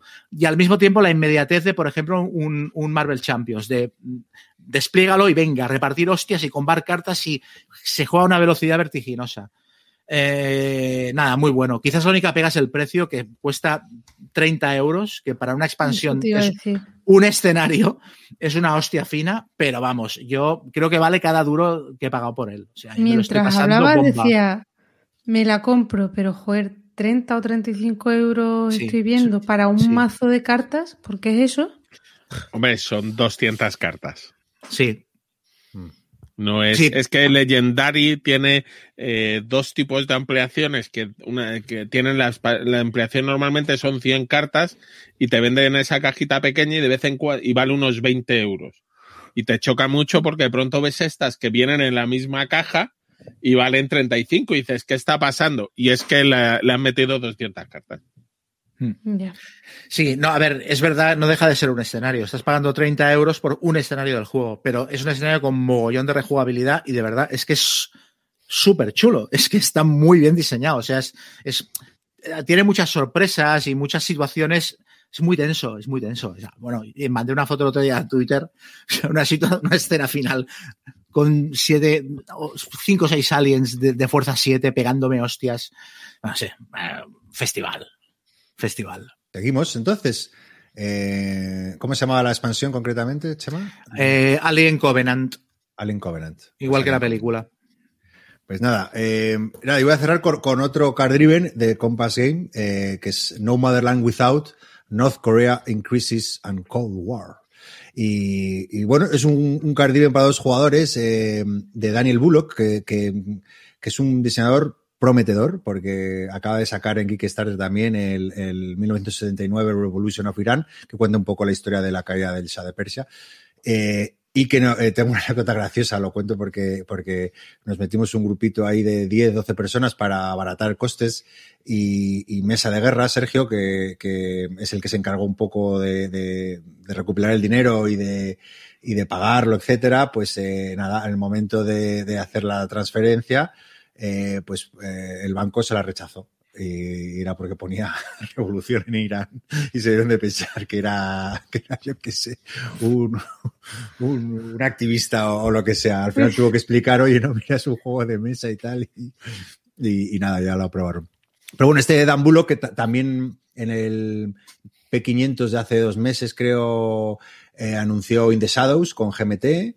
Y, bueno, luego también para los que le gusten las rarezas, pues tiene un print and play de David Bowie.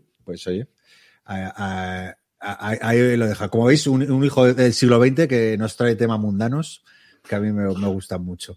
Y bueno, ¿de qué va a tener un Motherland? Pues eh, el juego se ubica un poco en el, después del acuerdo de armisticio de Corea, después de la guerra de Corea, vaya, y cuando pues la península se vio en dos, y bueno, pues básicamente recorre un poco la historia desde el año 1953 hasta ahora y, la lucha de poder ¿no? entre las tres generaciones de la dinastía Kim, ¿no? de Kim Il-sung, que ya me lo he aprendido, eh, Kim Jong-il y Kim Jong-un.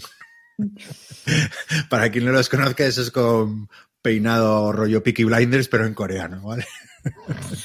y, y, bueno, básicamente el juego, uno, uno representa a la República Democrática de Corea y otro representa a Occidente.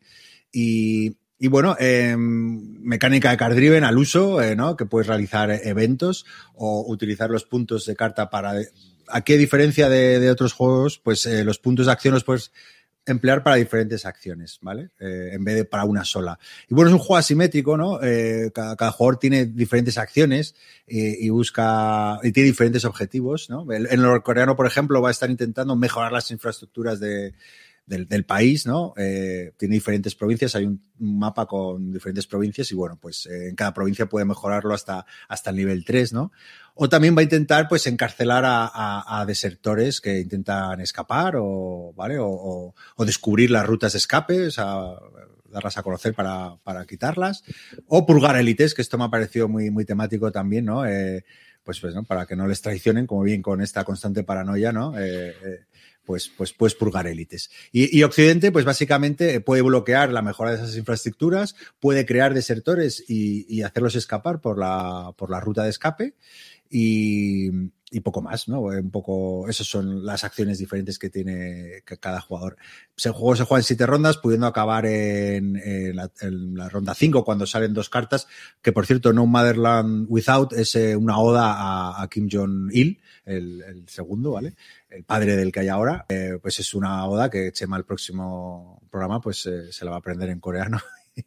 ya que ha, cantado. Voy, voy buscando la letra. Voy buscando la letra, por favor. Y bueno, ¿qué me ha parecido? Pues no voy a ahondar mucho en mecánicas y también. Eh, bueno, la verdad que es un, tiene cosas bastante interesantes, ¿no? No, no, se limita simplemente a pongo infraestructura, quito infraestructura, ¿no? Hay, hay, varias cosas a las que estar atento. Quizá, quizá lo más original sea la gestión de los desertores y la ruta de escapada, ¿no? Eh, ahí, en, el, mapa, un mapa muy rojo, muy colorido, unos tracks con los jepetos de los actores políticos de cada generación de Kims eh, y bueno, los puedes ir activando de una forma para, para Occidente y otra forma para, para los norcoreanos y, y, pues hacerlo escapar o simplemente bloquear eh, eh, en el caso del norcoreano, ¿no? Eh, también hay diferentes tipos de eventos que me han llamado la atención. ¿no? Hay eventos legacy que tú los juegas y, ya perduran durante toda la partida y que son bastante potentes, pero bueno, los hay para dos lados. Y luego hay eventos duraderos. Hay un track de tres cartas, entonces pues duran lo que, lo que tardes en echarlos hacia la derecha y que salgan al descarte, ¿vale? Eh, también decir que tiene, tiene su curro de aprendizaje eh, el juego, o sea, cuando eh, he jugado dos partidas, tampoco puedo, puedo, hablar mucho del conocimiento de las cartas, pero sí que ya en la segunda me sonaba alguna carta diciendo, uy, de esta carta no se la puedo dar porque sí que le puedo dar mucha ventaja y demás. Y bueno, es un juego que, que se aprecia muy claramente, ¿no? El, bueno, como todo este tipo de juegos, ¿no? El, sentido temático de las acciones y su vínculo un poco con lo, con lo que realmente ocurrió, ¿no? Eh, hay algunos eventos por, por mostrar esto, ¿no? Que, que, afectan, hay un track de hambruna, ¿no? Que entonces si los pones en juego, pues eh, los norcoreanos pasan más hambre y con lo cual le da beneficios al otro jugador. También hay una carrera armamentística, o sea, el norcoreano también puede ganar creando pues armas nucleares.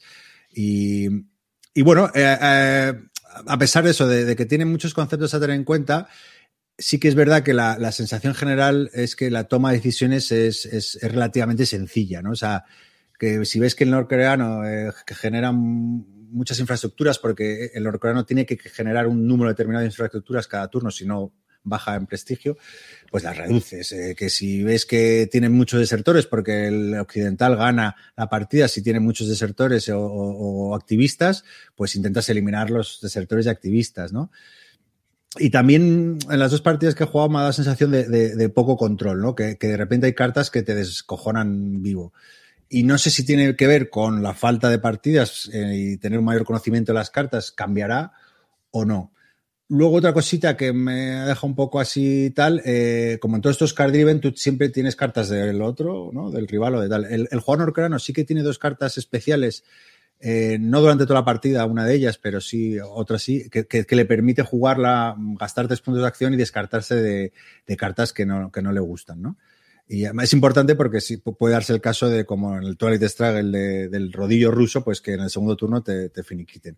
Entonces, bueno, tienes una opción de, de evitar eso con, con, el descarte. Pero el jugador occidental, a no ser que se mueva en el track de la opinión pública, que es bastante difícil porque tienes que jugar un dado de 6 y demás, pues eh, es difícil deshacerse de cartas, con lo cual... Eh, Claro, le resta un poco de emoción si tú recibes las cartas y dices, bueno, las tengo que jugar sí o sí. O sea, que al final es simplemente que orden.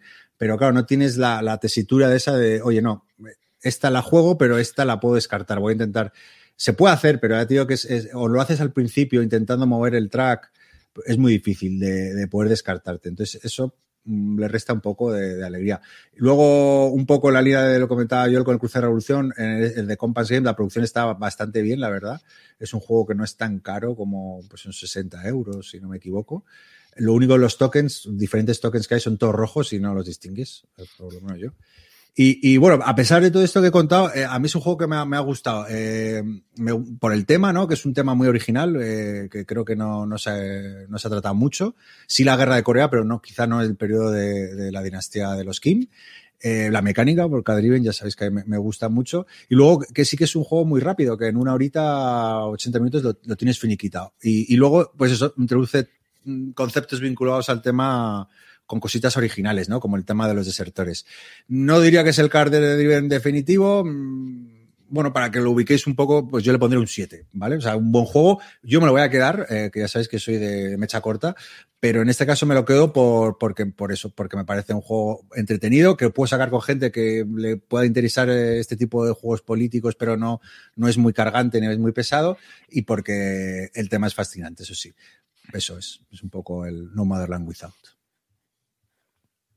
Lo de los, lo de los componentes con, con Compass Games es curioso, ¿eh? porque a mí, me da la sensación de que todos los juegos les falla algo a nivel gráfico Eh, bueno, yo, yo, estoy jugando, que ya lo reseñaré porque tengo que hacerle más partidas, el de Vietnam, el, el Hearts and Minds.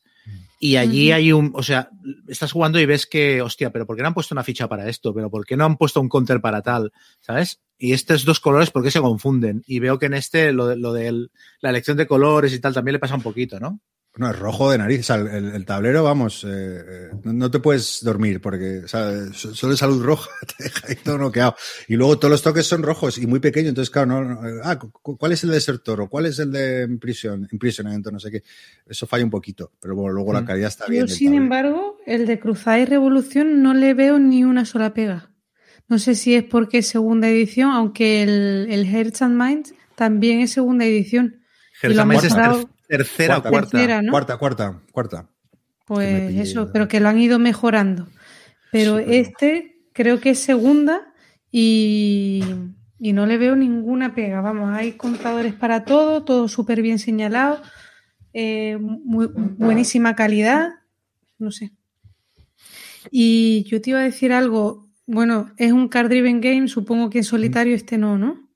Ah, bueno, tiene, no lo he probado, pero tiene, sí que tiene un... Es que eso es lo que estoy viendo, que es para uno o dos jugadores.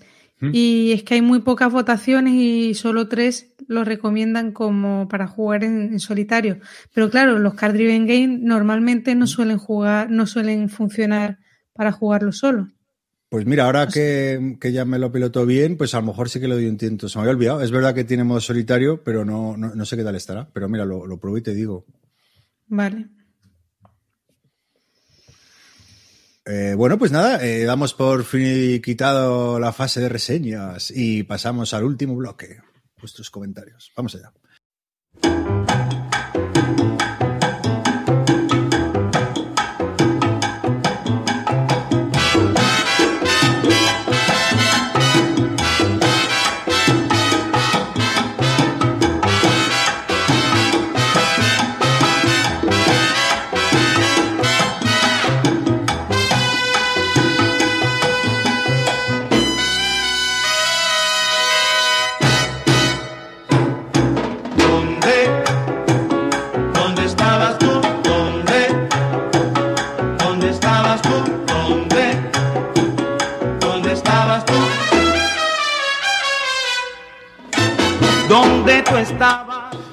Y, y nada, empezamos aquí con, con como no, con Xavi eh, Barriga, eh, número uno de los comentarios. Eh, qué rico el mambo. Bueno, y comenta que no ha publicado el Castel del que hablé, porque ya tenían un, un juego publicado sobre el tema. Y que, y que, bueno, que el de Renegade parece ser que era complicado el tema, no especifica, pero, pero bueno, que no, era fácil. Y, luego me anima a cantar en catalán para compensar el daño que hice mencionando Castao, Castao. Es lo que nos falta sigue. ya. Castel, Castel. Dilo tú, a ver, ¿cómo es? Castell. ¿no? Castell. Castell. Como si dijeras una I. Oh, voy- Claro. a- te, voy, te voy a obligar a hablar en madrileño auténtico. Con Y yo en el- andaluz. Exacto, exacto. Qué puristas, qué puristas. Bueno, luego Kickstarter 74, Kickstarter, va, va, ha hecho gracia el nombre. Eh, comenta que, que, bueno, que leyó en alguna parte que el, que el RIS Star Wars, eh, que era una reimplementación del Queen's Gambit. Y, y- ah, bueno, simplemente comenta, bueno, qué le pareció y demás. No, no es una pregunta eh, concreta. Si podéis vosotros ir leyendo los de arriba, porque no me lo he leído nada, para, para no tener que leérmelo sobre la marcha. Agilizar. Agilizar. Vale, aquí, aquí que yo ya le respondí que es verdad que cogía mecánicas y está chulo, pero no es lo mismo que el Queen's Gambit. Y además traía menos componentes, era menos vistosito, aunque bueno, ahí tenía su estrella de la muerte y sus cosas que le daban puntos, ese Risk. Luego, eh, Eligio Rodríguez, eh, bueno, eh, que, que, que yo la está jugando online, creo, ¿no? Eh, que por cierto, eh, recomiendo escucharlo porque creo que es una de las mentes más lúcidas y, y locuaces. Es de, un crack, tío. es, un- es muy Es- crack, tío. Es la cultura personificada, o sea, sabe de todo el tío.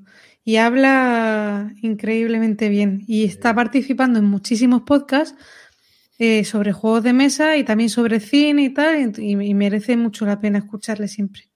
Mm.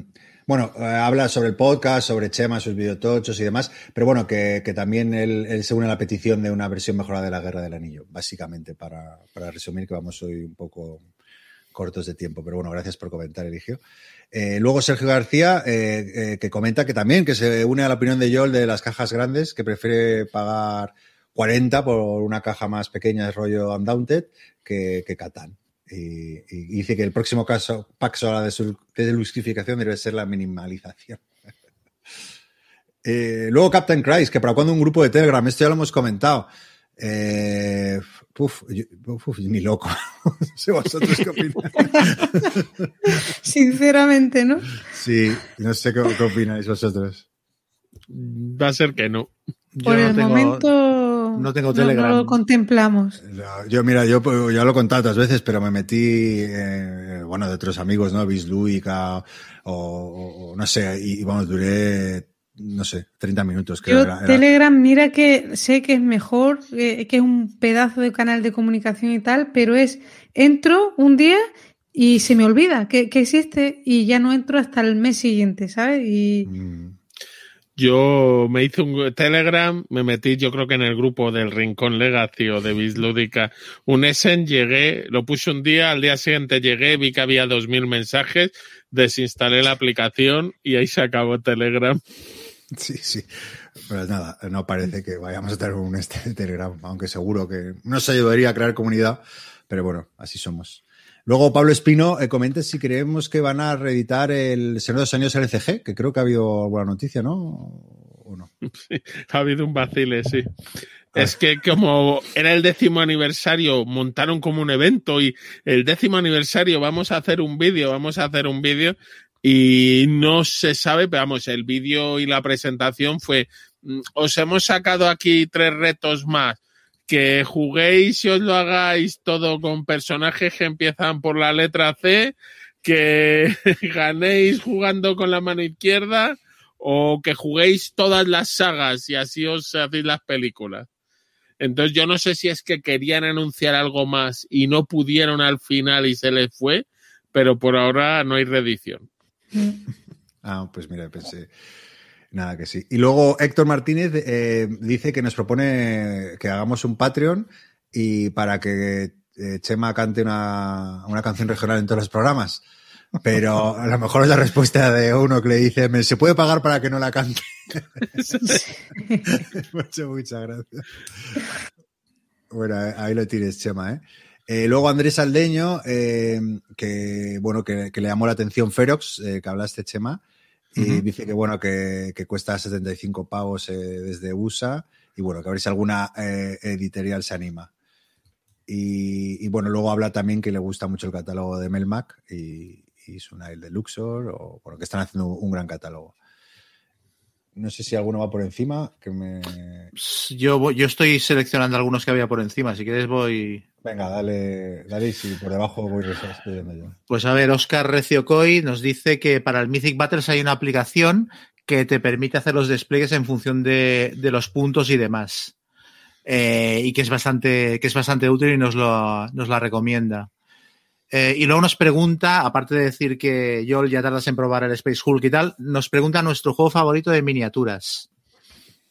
Dicen, no por estética exclusivamente, más Pues- por lo bien que están en el juego. Dice, ya que una vez hiciste, hicisteis el comentario de que hay juegos con standees que ya estarían bien y tal, y le sobran las miniaturas. Vale, creo que lo que pregunta es, no juego de miniaturas como tal, sino juego con miniaturas que más nos guste. Ah, Yo supongo que el Chulu Wars diría. O Sí, yo creo que así. también. Sí, el Cholo Wars es bastante espectacular, sí. A mí, a mí el Cholo Wars lo que me falta, lo que me falla, ya lo comenté en su día, es las, las losetas, que son muy pequeñitas. Yo a mí el Mythic Battles me gusta ¿De los mucho las miniaturas. ¿Eh? No, no, las No, miniaturas, la- eh, las entiendo habitaciones. que el mapa.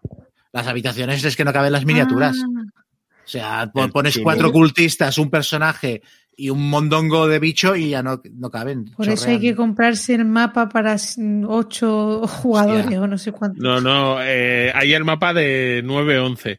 Pero aparte, en el próximo va a llegar el mapa de 3-5 jugadores versión extendida. O ese ya ha llegado. Pues, A mí me gusta mucho el Mythic Battles y luego me parece que el X-Wing es un espectáculo puesto encima de cualquier mesa, es un show. Mm. Bueno, Luego, Sí, perdona, que te cojo una de abajo, si quieres. Ah, vale. Eh, M comenta, eh, si, sobre todo a Guille Chema, que por el estilo de, de lo que os gusta, que eh, si conocéis el Judgment Eternal Champions, que parece que sale una campaña y que es un poco estilo Super Fantasy Brawl, eh, bueno, y que si no, no suena. Bueno, No. pues eh, lo comentó hace un par de semanas, a lo mejor, y creo que iba a entrar en campaña ahora. Pues bueno, mira, ya lo- le echaremos un vistazo a ver si, si llama la atención. Sigue, Chema. bueno, Raúl, que se alegra mucho de que seamos fans de Hamilton y nos, y nos, nos, nos escribe fragmentos de canciones de la obra y tal, y nos pregunta eh, Wargames que reflejen el conflicto de Hamilton, o sea, supongo que la, la guerra de independencia americana, eh, que sean asequibles para novatos de los Wargames, que aún se puedan encontrar y que tengan modo solitario. O sea, lo pide, lo quiere todo. Lo quiere todo. Dice, y a, y a ser posible que aparezca Hamilton como personaje. O sea, Hamilton no, pero Lafayette sí que sale en algún escenario de del bar, del Battles of the American Ah, Revolution. En el tripack sí que está Lafayette, por ejemplo. Y, y ese es súper recomendable. O sea, yo creo que reúne todo lo que dices porque es sencillo de Sí. reglas, mm, tiene escenarios mm, con una duración de partida muy, o sea, que se puede ajustar a lo que mm, pueda jugar en una tarde y es temático y se puede jugar en solitario. O sea que te tienes que desdoblar, no tiene un modo solitario, pero, bueno, de hecho, es que bien. Y el, el Freeman's Farm que yo reseñé es que en el mismo programa le, Ah. le recomendamos los dos juegos que está buscando. O sea, cualquiera de esos Y el sí, Washington. War, el Washington War también Mm. sería un candidato. Luego decirle a Raúl que, que de los directores de Hamilton eh, acaban de sacar, creo que en Estados Unidos o no sé en UK, otro musical, este con tema un poco más defensa del mundo latino, pero también con el rollito hip hop y tal. Mm. Y vi el tráiler y tiene también pintaza que lo va a petar.